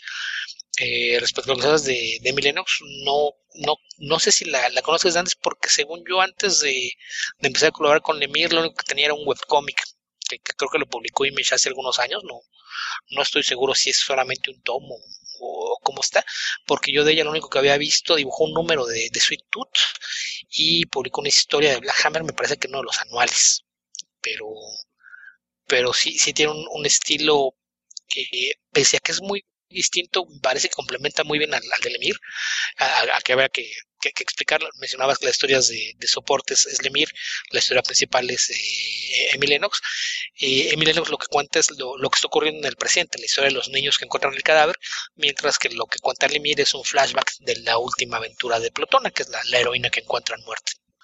Okay. Lo interesante aquí es la forma en la que este hallazgo afecta a los adolescentes. Por un, por un lado los une en torno a este hallazgo, por otro lado los altera, los, eh, los estresa, crea un, secreto que esconden ellos y lo que es particularmente perturbador es la reacción de, del chico que está obsesionado con los superhéroes, porque pienso que jamás se me habría ocurrido a mí pincharle un dedo a Superman y ver si puedo contraer superpoderes por contagio sanguíneo.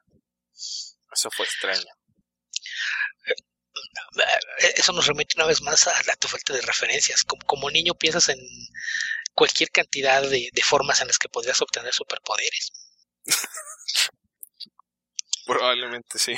¿Por qué te muerde un animal radioactivo? ¿Por qué te los de un extraterrestre? ¿Por qué alguien hay experimentos contigo? Porque ocurra un suceso extraño que altere la luz del sol cuando te da. Hay tantas formas en las que podrías obtener superpoderes. Y una de esas es por eh, la sangre. Ok, sí, no es tan descabellado, puede ser. El asunto es que sí, esta sangre sí afecta a este niño. Y se va generando toda una tensión entre ellos, se va alterando la conducta, y se van acercando, por ejemplo, la niña, eh, no recuerdo los nombres de los personajes, pero la niña que, que dije que era un poquito más decidida y más rebelde, eh, se acerca al muchacho rebelde con problemas familiares. De, a poco se van sintiendo atraídos, encuentran y, empiezan a desarrollar una atracción y un posible eh, romance más adelante. Y eso genera celos de parte de la amiga de ella, que es la niña eh, que es alta y que es gordita, porque no estoy seguro de que estén insinuando que ella es lesbiana, pero sí tiene un tema de, mm, de inseguridad y de falta de adaptación donde su única amiga y su única compañera es, bueno, es la otra niña y, y el sentir que, que, se aleja, que no tiene, no la tiene para conversar, etcétera, eh, le genera, le genera celos, le genera resentimiento.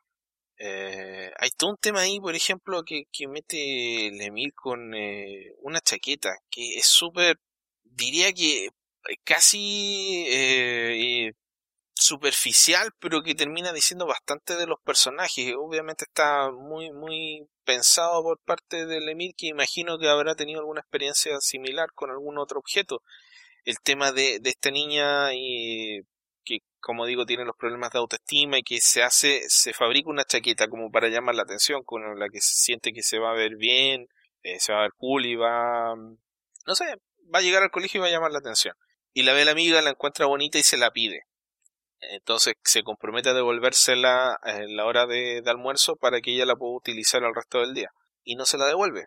Y esta amiga que es más grande, es más fuerte, eh, es sumisa a esa imposición de la amiga y se queda sin la chaqueta y nuevamente se apaga entonces todo ese trabajo que hizo como para eh, no sé darle un poco de, de, salida a su introspección o sea no a, ser, tan introvertida eh, nuevamente su, su, autoestima le juega en contra y no logra imponerse en algo que es claramente un abuso de parte de la amiga porque es su amiga. En fin, ese tipo de, de, pequeños detalles que mete el Emir y que son dibujados de una manera muy bonita por Emil Lennox, que tiene, em, diría, un estilo que es, caricaturesco, pero a la vez es, es, serio, o sea, dentro del contexto de la historia es, empata con el con la melancolía de, habitual de los cómics de, de Emir sin tener un dibujo que se parezca, pero funciona a la hora de crear la atmósfera. Supongo que el, color de, de Jordi Beller también influye en eso. Sí, que me parece que es, eh, como mencionaba, los dos estilos de dibujo son distintos, pero entre el color de, de, Jordi Beller que, que, lo empata y el hecho de, que temáticamente son distintas las, las dos partes de la historia ayuda a que el, tomo funcione, funcione bastante bien. Y a, mí me parece que, hay muchas cosas en, el cómic que, ya, ya puedes encontrar como, como la marca del Emir, ¿no? Eh, esta idea de, del ambiente rural que, que aparece en, algunos cómics como, como Sweet Tooth o, Essex County, eh, lidiar con, el tema de, la inocencia o, la pérdida de la inocencia en, este caso. Eh, y, uno de, sus grandes fuertes es, también, creo que lo, lo, que hace que esto funcione, que es el desarrollo de los personajes, ¿no? A fin de cuentas, el que hayan encontrado el cadáver de una superheroína es más bien un pretexto para, para desarrollar los personajes de, los niños y la relación entre ellos. Entonces, es, a, mí la verdad me, me, gustó bastante el, cómic y, sí me parece que es una, una de esas lecturas eh, bastante recomendables. Eh, a, a, mí no, no me termina de convencer a tener a, a Lemir de repente trabajando tanto en, en cómics de, de, las dos grandes porque me parece que, que, siempre funciona mucho mejor cuando son sus propias creaciones y puede contar las historias a, a su propio ritmo y, y, de la forma que él prefiere.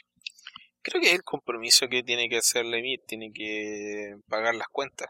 Y con lo prolífico que es, creo que no, no tiene mucho problema en eso, pero yo imagino que también tiene un interés por los superhéroes que, que de hecho sus proyectos no son tan convencionales, entonces me parece que sí le da una salida creativa a su, a su trabajo eh, con Marvel y DC. Em, pero claro, este es un cómic que si no han leído, eh, digamos, cómics independientes de Lemire, probablemente les va a descolocar un poco porque de partida el título es Plutona y Plutona, si bien tiene algo de protagonismo en la historia, realmente no, no, como dice Alberto, no es muy relevante. No es la historia de Plutona. Plutona es, simplemente lo que instiga la, la, historia, lo que le da el pie para que se desarrolle y que también el contarla en forma de, complemento también favorece el desarrollo de, del giro eh, argumental del final de la historia. Em, lo que es interesante es ver cómo las personalidades de estos niños van reaccionando ante lo que está ocurriendo en un periodo que debe ser unos 3-4 días aproximadamente. Y por qué llegamos a esta tragedia extraña. De todas maneras, se, hay un par de misterios que introduce aquí Lemir que no sé si en algún momento los va a retomar en alguna otra historia, no, no sé si esto tendrá vínculo con alguna otra, algún otro cómic que, piense hacer más adelante, pero hay un par de cosas que uno lo dejan ahí como eh, si algunos de los resultados que se producen de, de la historia son eh, producto de, de cosas que estaban ya en los protagonistas, si era parte de su personalidad, cosas que se exacerbaron por, por los acontecimientos, o si eh, el tema de algunas de las, de las cosas que hacen les afectan y les terminan, digamos, les afectan no solo psicológicamente, sino que fisiológicamente generando reacciones que no, no habrían ocurrido de otra forma. Sí, no, no sé, si... Hay, hay, algo que tiene que ver ahí con los poderes de Plutona que, que potencialmente podría haber desencadenado algunos de los eh, efectos finales de, la historia. Y no, no, no sé, a mí no me queda la, idea de que piense hacer algo más, pero, pero sí me, parece que, que sobre todo esto que mencionaba, si, si nunca han leído algún cómic independiente o trabajo de Lemir fuera de Marvel o DC, si lo, los puede tomar un poquito por sorpresa, de repente algunas de las decisiones que toma con, con, lo que hace, pero a mí me, me parece que la, la historia es redonda. O sea, sí, sí hay cosas que, que pueden quedar abiertas, pero me parece que no son tan relevantes como para pensar en que vaya a haber alguna, alguna secuela o, spin-off. Eh, y, y, es más el, el, estilo de Lemir, ¿no? Es esta, e, e, esta forma que tiene de, de narrar que, trata de, que sus personajes para sentirse reales no, no cuentas una historia eh, completa con un final feliz que cierre todos los cabos sueltos con un y vivieron felices para siempre o acabaron todos muertos. No, no, no es nunca tan definitivo, es, e, e, es más como que te cuenta la parte de la historia que te quiere contar y te deja abierta la, la idea de que sus vidas siguieron. Entonces es, es más la, la, la idea que, que me queda con, con la forma en la que cierra porque me parece que sí tratar de, de crear algún, algún derivado o secuela de esto sí sería un poquito estirar demasiado las cosas y, generalmente cuando, cuando trabajas de esa forma los resultados no, no son tan buenos como podría esperarse. Yo creo, o sea, a mí me da la sensación de ser una historia, creo que lo podría comparar un poco con Astro City. Eh, Sí, lo, que llaman un slice of life. Exacto, eh, en el sentido de que crea un universo que excede las necesidades de la historia que está contando. Eh, tampoco abunda demasiado de lo que ocurre ahí, pero sí hay esbozos de que se, se extiende la historia, se podría extender la historia en muchas direcciones y con otros personajes. Entonces, sí me parece que hay elementos que se podrían retomar, pero no precisamente una secuela de la historia, sino que continuar contando historias eh, relacionadas con, con Plutona y el universo de Plutona. Eh, a lo mejor puede ser historias en ese mismo mundo, porque no, no sé si, si habría que retomar a, Plutona o, esa parte en especial.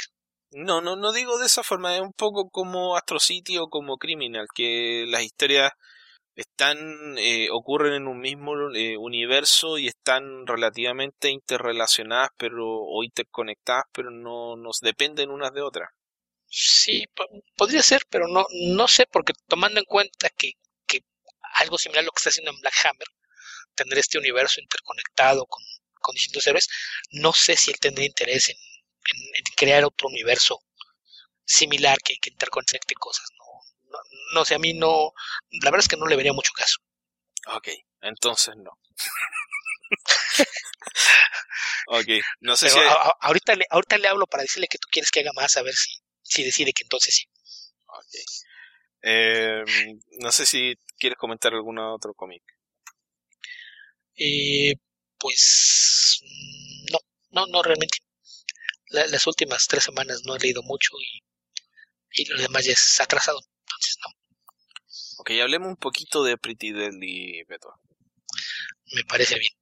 Mira, el, la razón por la que leí Plutona y Pretty Deadly y estoy leyendo otros cómics es porque eh, si es que me siguen en Facebook, algunos a los que he aceptado como amistades, publiqué un Humble Bundle de, de cómics protagonizados por mujeres donde estaban estos, estos cómics y por 20 dólares de haber comprado, no sé, unas 30, 30 tomos, algo por el estilo, muy barato. En versiones digitales no he terminado de descargar todo, pero el dibujo de Pretty Deadly fue lo que realmente me, impactó. Creo que la historia es bastante interesante y bastante poética. Tiene. Eh, le encontré bastante paralelismo, o sea, no sé si paralelismo, pero muy similar a East of West, a la forma de abordar, de crear una especie de, de mitología del, del western estadounidense, eh, una mitología fantástica o, una fantasía eh, en torno al western. A ver, partamos por el principio. Pretty Deadly es...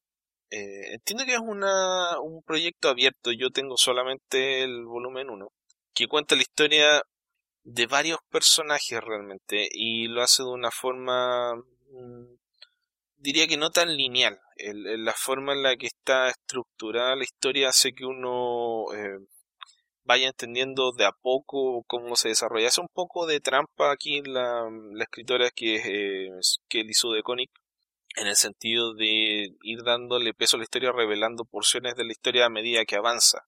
Eh, no parte por el principio, no cuenta un origen y luego un desarrollo, sino que eh, parte simplemente con una persecución, una persecución donde uno no sabe quiénes son los que están arrancando, ni quiénes están persiguiendo, ni por qué. Eh, y de a poco va entendiendo que los personajes involucrados tienen características especiales por distintos motivos que se van aclarando nuevamente de a poco en la historia. Eh, el dibujo de Mario creo que es lo que me llamó más la atención. Ya había visto parte de su trabajo en Marvel. Eh, siempre me había gustado, también vi lo que hizo en Island, que es esta antología que publica Image y donde ella escribe su, historia. Pero creo que lo que hace Pretty Deadly es bastante, bastante impresionante. Tuve algunos problemas con algunas páginas donde considero que es un, tal vez fue, es poco claro el dibujo en algunas secuencias, pero es muy, muy, muy bonito. No sé si estarás de acuerdo con eso. Probablemente no. Eh, a medias. El, el, dibujo me gustó bastante. Y me, parece que de repente cuando es confuso es hasta cierto punto intencional, ¿no? Porque eh, curiosamente eh, este tomo también lo, lo colorea Jordi Beler y el resultado es muy distinto al, de Plutona. Y el trazo de Marríos me, me, gusta bastante porque ayuda mucho a crear atmósferas. Y además de que el tono de, la historia se, presta un poquito ¿no? a, este, a este jugar con, con la de las atmósferas, por momentos el, el mundo que, construye, que, que hizo con, la historia y, que Mario trata de darle forma, por momentos me recuerda un poquito a Preacher, con, ese ambiente de, western eh, que, le, trata de dar con, ligeros toques medio sobrenaturales o de magia. Y, y, la verdad es que la, la, la historia me, me gustó porque e, está pensada para tiene un formato que no, no, no se me, me queda la, la, impresión de que la pensaron como una antología que las puede dejar jugar con, con un mundo y no concentrarse en, en, algún personaje en particular. E, este volumen 1 es... Eh, ay, ¿Cómo se llama la, la, pistolera? Es Ginny. Me parece que es Ginny solamente. Bueno, pero es, es, que tiene un sobrenombre, pero no recuerdo cuál es el, el adjetivo que... que Lo voy a buscar mientras sigue hablando.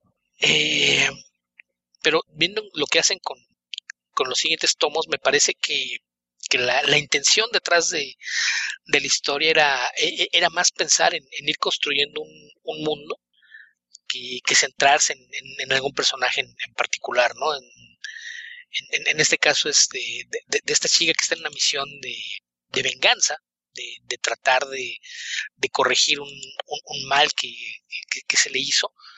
Eh, es, ya, ya recuerdas, Dead Face Genie.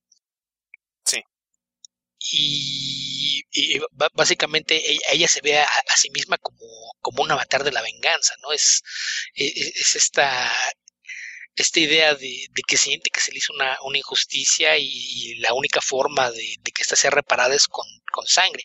Entonces me parece que a partir de, esa idea es que crean todo el, entorno de, crear este, este lugar desolado en donde la, la violencia puede alcanzar tintes brutales. Y algo que llama la, atención es que es de los pocos cómics que, puedes encontrar donde el equipo creativo completo son mujeres. Y por eso me, parece interesante que decidieran partir con una historia de venganza que hemos visto muchas veces, sobre todo en westerns, pero contada desde un punto de vista femenino.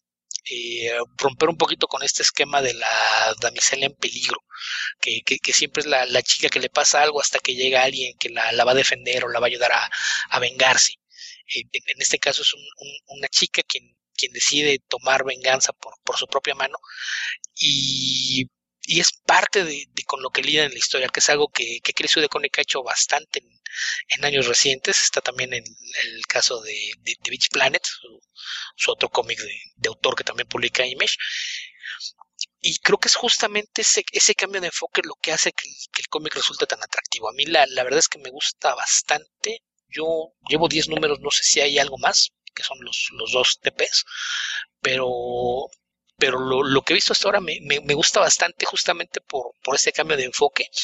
Y, y con lo de, de, de Marrios me parece que de repente sí toma algunos riesgos que no, no veías en su trabajo en Marvel en cuanto a la, la forma de, sobre todo de componer la página, que me imagino que es lo, a lo que te referías con, con momentos que te parecen confusos, creo que tiene mucho que ver con, la forma en la que está jugando un poquito con el diseño de página para experimentar con su forma de, narrar las historias.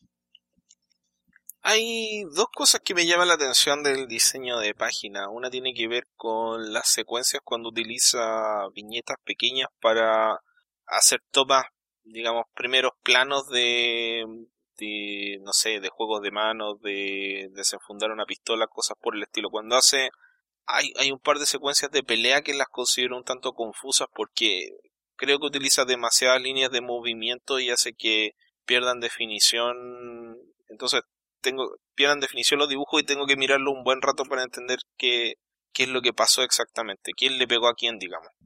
Me, me generó... eso jugar con, con el tamaño de las viñetas y las líneas de juego que mencionas, a mí más bien me queda la impresión de que está jugando un poquito con el tiempo narrativo. Sí. te, cambia los tamaños de las viñetas en ese movimiento, es para generarte esa idea de movimiento vertiginoso.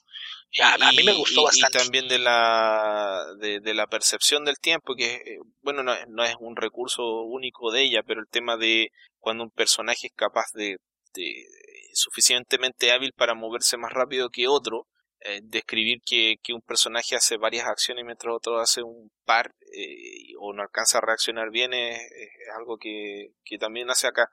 El otro tema que me llama la atención es el corte de las viñetas, el hecho de, de dibujar viñetas no están incompletas obviamente porque están diseñadas de esa forma, pero es como que hubiesen agarrado un, hubiesen impreso una página y le hubiesen cortado una parte de la viñeta de arriba y una parte de la viñeta de abajo está diseñado de esa forma, pero me, llama la atención.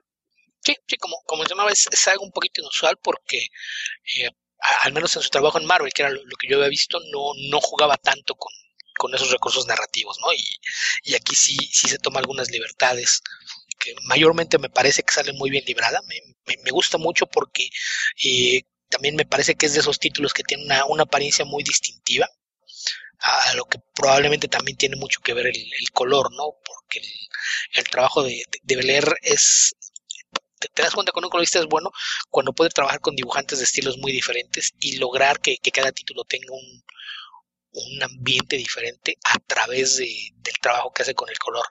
Entonces, como mencionaba, a mí me, me gustó bastante. No, no, no, estoy seguro en dónde va la serie ahorita. Yo leí los, los dos primeros tomos, los que son cinco números por, por tomo pero, pero es que, me gusta mucho el, mundo que están construyendo. Ok, yo solamente leí la primera historia, eh, donde se cuenta el tema de, o sea, un poco el origen de, de Ginny Deadface y de a poco vas conociendo a, los personajes involucrados, porque Este es, el cambio, es un cambio de era. La, historia de a poco va alcanzando eh, una relevancia que uno no espera cuando parte. Eh, los personajes están involucrados en una historia que, que afecta, eh, ¿cómo decirlo? La composición mitológica o el orden natural de las cosas de, del lugar donde están.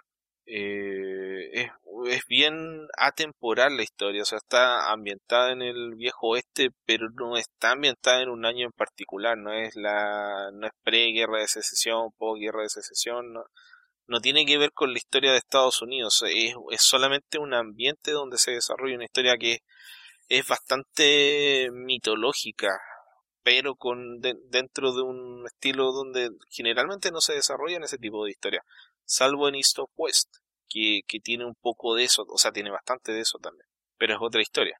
Sí, que me parece que la, idea de no ponerle un tiempo es justamente por el enfoque que está en la historia, ¿no? De, de, que estás construyendo el mundo a partir de personajes.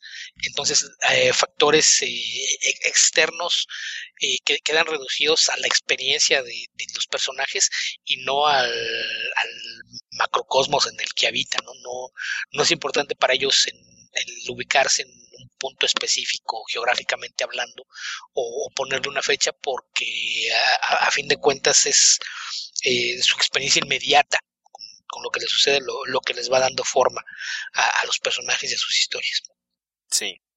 Aquí tratando de, ordenar un poco las cosas, el... la historia parte un poco como, no sé, tal vez podría serlo un Wolf and Cup, pero no, no exactamente con un hombre viejo que cuida a una niña que utiliza un traje hecho de, plumas de, buitre.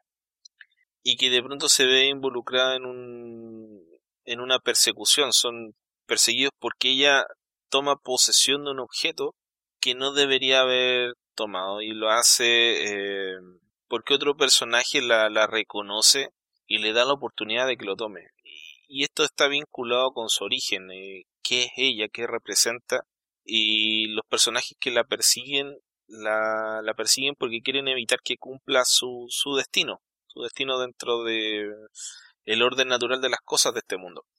El personaje que la cuida, la cuida porque trae una carga una culpa, carga una mochila de culpa producto de decisiones que tomó cuando era un hombre joven y de las cuales se arrepiente, pero cuando las trató de enmendar tampoco hizo lo que le pidieron. Entonces tomó otra decisión más que de la cual no se arrepiente, pero por la cual tiene que, que pagar. Y hay otros personajes que están involucrados que hay personajes que tienen conciencia de esta, eh, esta mega historia o esta meta historia y otros personajes que no, que son personajes comunes y corrientes y, de a poco nos vamos enterando qué, qué tan especiales son algunos de estos personajes, porque tienen algunas características o no, eh, qué partes de la historia y de la mitología de este mundo eh, son protagonistas. Hasta cierto punto es como, no sé, como encontrarse con algún personaje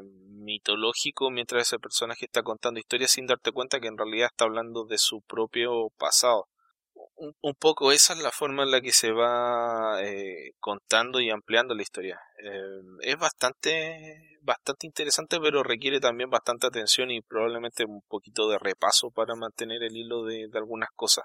Y eh, el, dibujo, como, como decía, el dibujo de Mario me gustó muchísimo. Creo que es lo.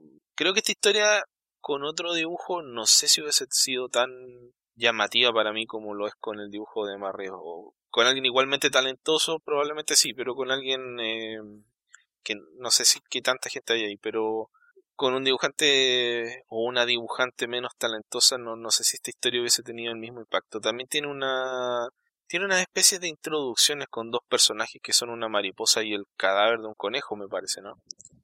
O los huesos de un conejo, que, que van... Son, son, de repente toquecitos como de realismo mágico, que es algo que no estamos muy acostumbrados en, en historias en inglés. Ah, y hay desnudos, hay muchos desnudos en, este cómic, que son bastante naturalistas, no son, eh, no son pornográficos, no están pensados para generar morbo, sino que los personajes en ese momento no tienen ropa, punto. Sí, y lo, lo que mencionas de, de que con, con un arte distinto tal vez no funciona igual. Creo que eso es algo que, que, muchas veces la, gente tiende a minimizar de, los proyectos de autor, ¿no?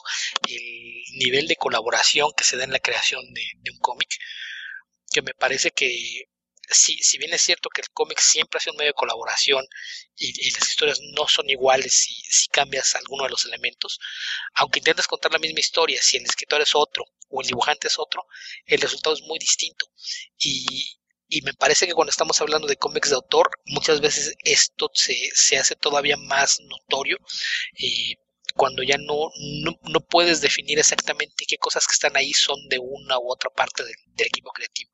El, hecho de, haber trabajado desde la concepción de la historia juntos, el diseño de personajes, el, ir construyendo el mundo de, cero, hace que, el producto final sea todavía más marcado que es, el, producto de una colaboración y no, no que, que alguna de las dos haya tenido la idea y buscado una colaboradora que le ayudara a, concretarla, ¿no? Creo que es, es algo muy común con, los cómics de, autor, que es distintivo el producto porque las cosas que, hacen no te las puedes imaginar si las hubiese dibujado alguien más.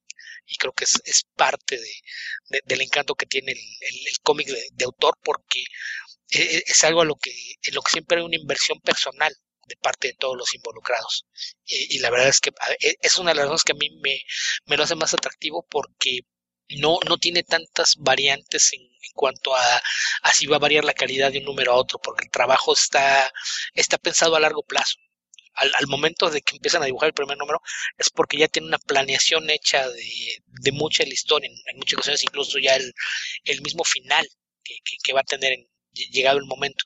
Entonces sí creo que la, forma de, concebir las historias hace que sean de una forma muy distinta y que el, producto eh, es a, fin de cuentas una mezcla de las sensibilidades e intenciones de, cada uno de los autores. Ok, no, no quiero comentar mucho más sin echarle, porque pienso que les voy a echar a perder la historia, si entro a detallar eh, eh, qué personaje hay, algunos hace qué cosa y qué otro no. Hay, hay unos videos que sí, sí tienen que leerlos también por eso no, no, me parece que, que, debemos dar más detalles. Por eso estaba haciendo vago con, con lo de la venganza también. Sí, yo también porque... Es, importante, pero pero es mejor que lo vayan descubriendo conforme lo leen. Claro, si descubren, si les decimos por qué este personaje se llama así o por qué hace esto, eh, ¿para qué van a leer el número 2 o el número 3 o el que sigue? Realmente se va descubriendo a medida que avanza la historia. No es tan claro como otros cómics donde, eh, no sé, en las primeras 10 páginas ya tienes a todos los personajes relativamente establecidos y después empiezas a desarrollar la historia. Eh, no, funciona así este cómic. Sí, no. Y, y, es algo muy peculiar que, que de repente hay, hay, hay gente que, que, se muestra satisfecha por los cómics de, de Kelly de Conic, pero, pero ya tiene una, una idea muy clara de, de, lo que quiere contar y cómo lo quiere contar.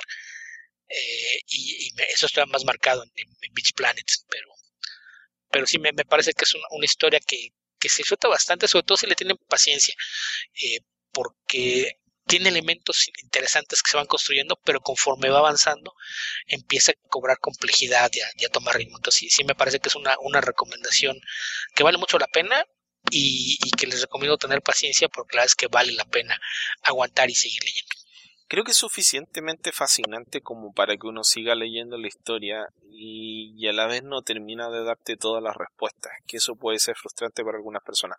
Para otras personas creo que el tema del feminismo también les puede resultar frustrante. Em, acá creo que está expresado simplemente en el hecho de que haya personajes femeninos fuertes e importantes que estén bien desarrollados. O sea, si les molesta que haya mujeres que opinan y que hacen, que son protagonistas de la historia, ya no, no sé qué decirles. Pero no es una pancarta profeminista, simplemente son personajes femeninos fuertes. No son los únicos personajes fuertes de la historia en todo caso. Así que eso. Eh, yo la recomiendo bastante, creo que vale mucho la pena y en la medida que les guste el primer volumen pueden seguir avanzando con la historia, obviamente, como en la gran mayoría de los cómics. Básicamente. Ok, Beto, creo que eso es todo lo que tenemos por hoy. Ya me está dando muchos sueños, son más de las 12 de la noche en Santiago. No sé si te gustaría comentar algo brevemente, algo más. Eh, no, pues nada, dar las gracias a, nuestros escuchas. Esperamos no haber perdido muchos con esta pausa. Eh, una disculpa sobre todo a, quienes aportan a, nuestro Patreon. Eh, vamos a, tratar en las próximas semanas de ponernos al día con los especiales que les debemos y a tratar de, retomar la, continuidad del podcast en, la medida de lo posible para evitar que se vuelvan a dar esta clase de, de retrasos prolongados. Sí, ha sido un poco complicado el tema de, mm, de los horarios y de las actividades de cada uno. No hay que olvidar que uno está en México y el otro está en Chile, así que eso también afecta un y que estamos en usos horarios distintos, lo cual también tiende a, complicar la logística. Sí, sí, pero todo eso son excusas, así que trataremos como lo hemos hecho en otras oportunidades de, de ponernos al día lo antes posible. Beto, te toca la canción a ti esta, esta semana. ¿Ah, sí? Sí. Pues, ¿qué te parece si, si nos vamos con The Revolution One Beat Televised? ¿What? La que está en el tráiler de Black Panther. Ah, ok. no, no nada más no conocías la original, sino que pensás con que tampoco te sabes el título. Por supuesto que no, Beto. ¿Por qué me ibas a saber esas cosas? No me llamo Beto Calvo. La revolución no será televisada. Ok. Recuerden que nos pueden ubicar en www.comicverso.org. También nos pueden encontrar en Facebook, www.facebook.com slash comicverso. En Twitter somos comicverso. Alberto lo encuentran como Albion2112. A mí me pueden ubicar como epedreros. También nos pueden escribir a comicverso.gmail.com o podcast.comicverso.org. También pueden buscar en Google nuestros distintos proyectos o, varias, no sé, derivados de nuestro podcast o ex blog que están por ahí disponibles en el Ether. Nos vamos con la canción. existe. ¿Ah? El blog todavía existe. sí, pero sí, es que de repente escribimos, ah, o, sí, de repente escribimos por ahí, pero todavía queda todo lo que escribimos por años. Y lo que escribieron otras personas que trabajaron con nosotros ahí. Básicamente es el lugar de soporte para el podcast, pero todavía está por ahí. Sí, todavía está por ahí. Todavía hay, evidencia, todavía quedan restos. Se actualiza. No con contenidos completamente originales, porque es, como menciono, el, hogar del podcast, pero si, si quieren eh, saber si hemos dado un cómic, basta con que se echen un clavado al blog, busquen internamente el título y por ahí les aparecerá si, si ha sido tema central en, en, algún podcast anterior o si es que hay algún texto viejo por ahí. Sí, pueden buscar cuántas veces ha hecho la misma recomendación de la Comicteca Alberto, por ejemplo. Nunca más de dos. y nunca el Comicverso. Es decir, hay algunas que se fueron a la covacha. Pero no, no, hay, no hay recomendaciones repetidas dentro del Comicverso. Pero hay recomendaciones que han aparecido en forma de audio y, de recomendaciones de la Comicteca y artículos de, de la covacha. Ah, eso, otra cosa, también nos publican en la covacha, Beto. ¿Cuál es la dirección? Es lacovacha.mx. Sí, así que también nos pueden seguir a través de, de la covacha, que les agradecemos también a la covacha hospedarnos. Eso ha sido todo, habitantes del futuro. Muchas gracias por volver a estar con nosotros y esperamos que seguirlos, eh, que nos sigan escuchando a futuro y seguir haciendo este podcast por bastante tiempo más. Así que, nuevamente, habitantes del futuro, donde sea que estén y cualquiera que sea el momento en el que están escuchando este podcast, que tengan ustedes buenos días, buenas tardes o buenas noches. Hasta la próxima. Cuídense, nos vemos.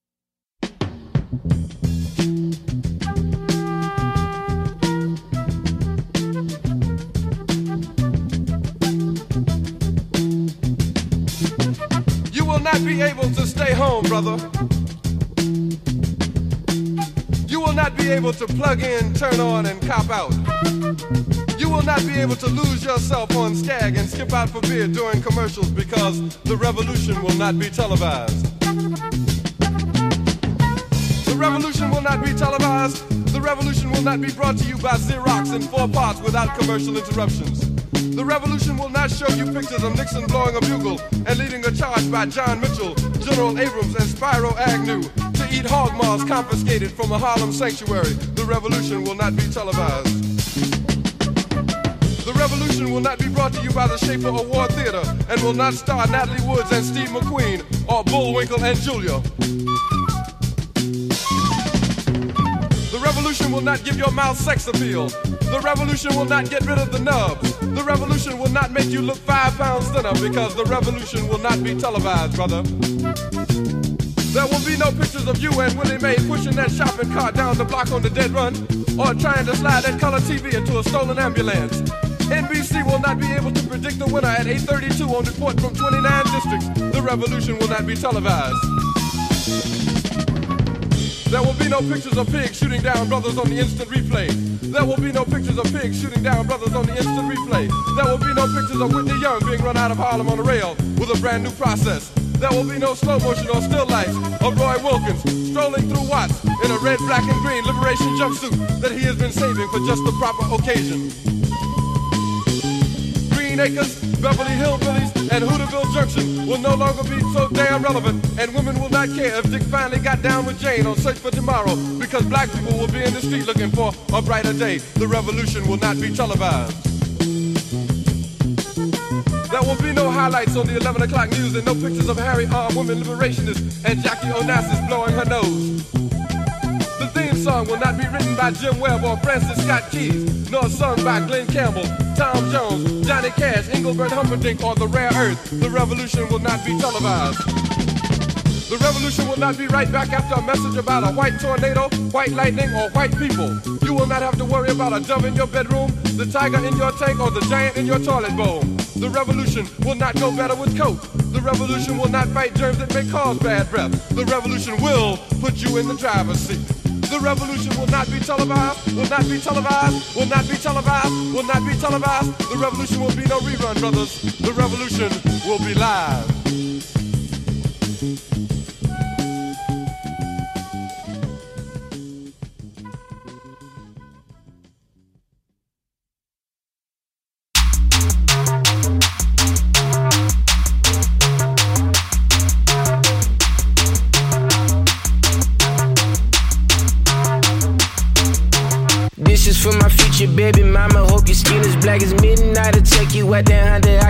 You in the bins. I can balance out your chakras. Fornication is a sin. We can fuck our night regardless. Our Father art in heaven as I pray for new McLarens. Pray the police don't come blow me down. Cause of my complexion. Everybody think they know me now. Cause I'm chicken checking. Negro, you and not my homie. How dare you think it's different? Boy, you tripping.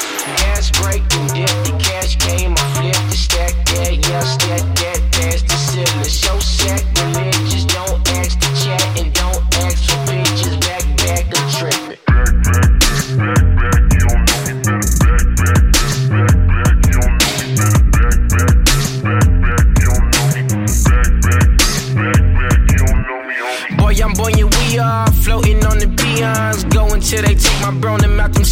CDCRs. Prison system broken, racial war commotion. Until the president get dashy, Vincent won't be voting. We need to meet position equals in that Oval Office. Obama ain't enough for me, we only getting started. The next Bill Gates can be on Section 8 up in the projects. So today, love my dark skin, bitch, I'm going all in. Gas break dip, the cash came, I flipped the stack, yeah, yeah, stack that, past the ceiling. So sacrilegious,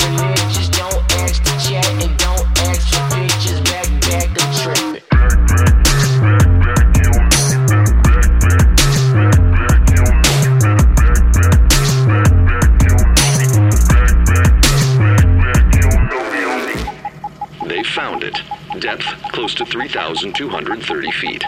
A deep dive. Clap your hands the acceptable police have a profile. You ain't gotta worry, don't be scary, cause we own now. Ain't no gentrifying us, we finna buy the hotel. Tell the 1% to suck a dick because we on now. We on now.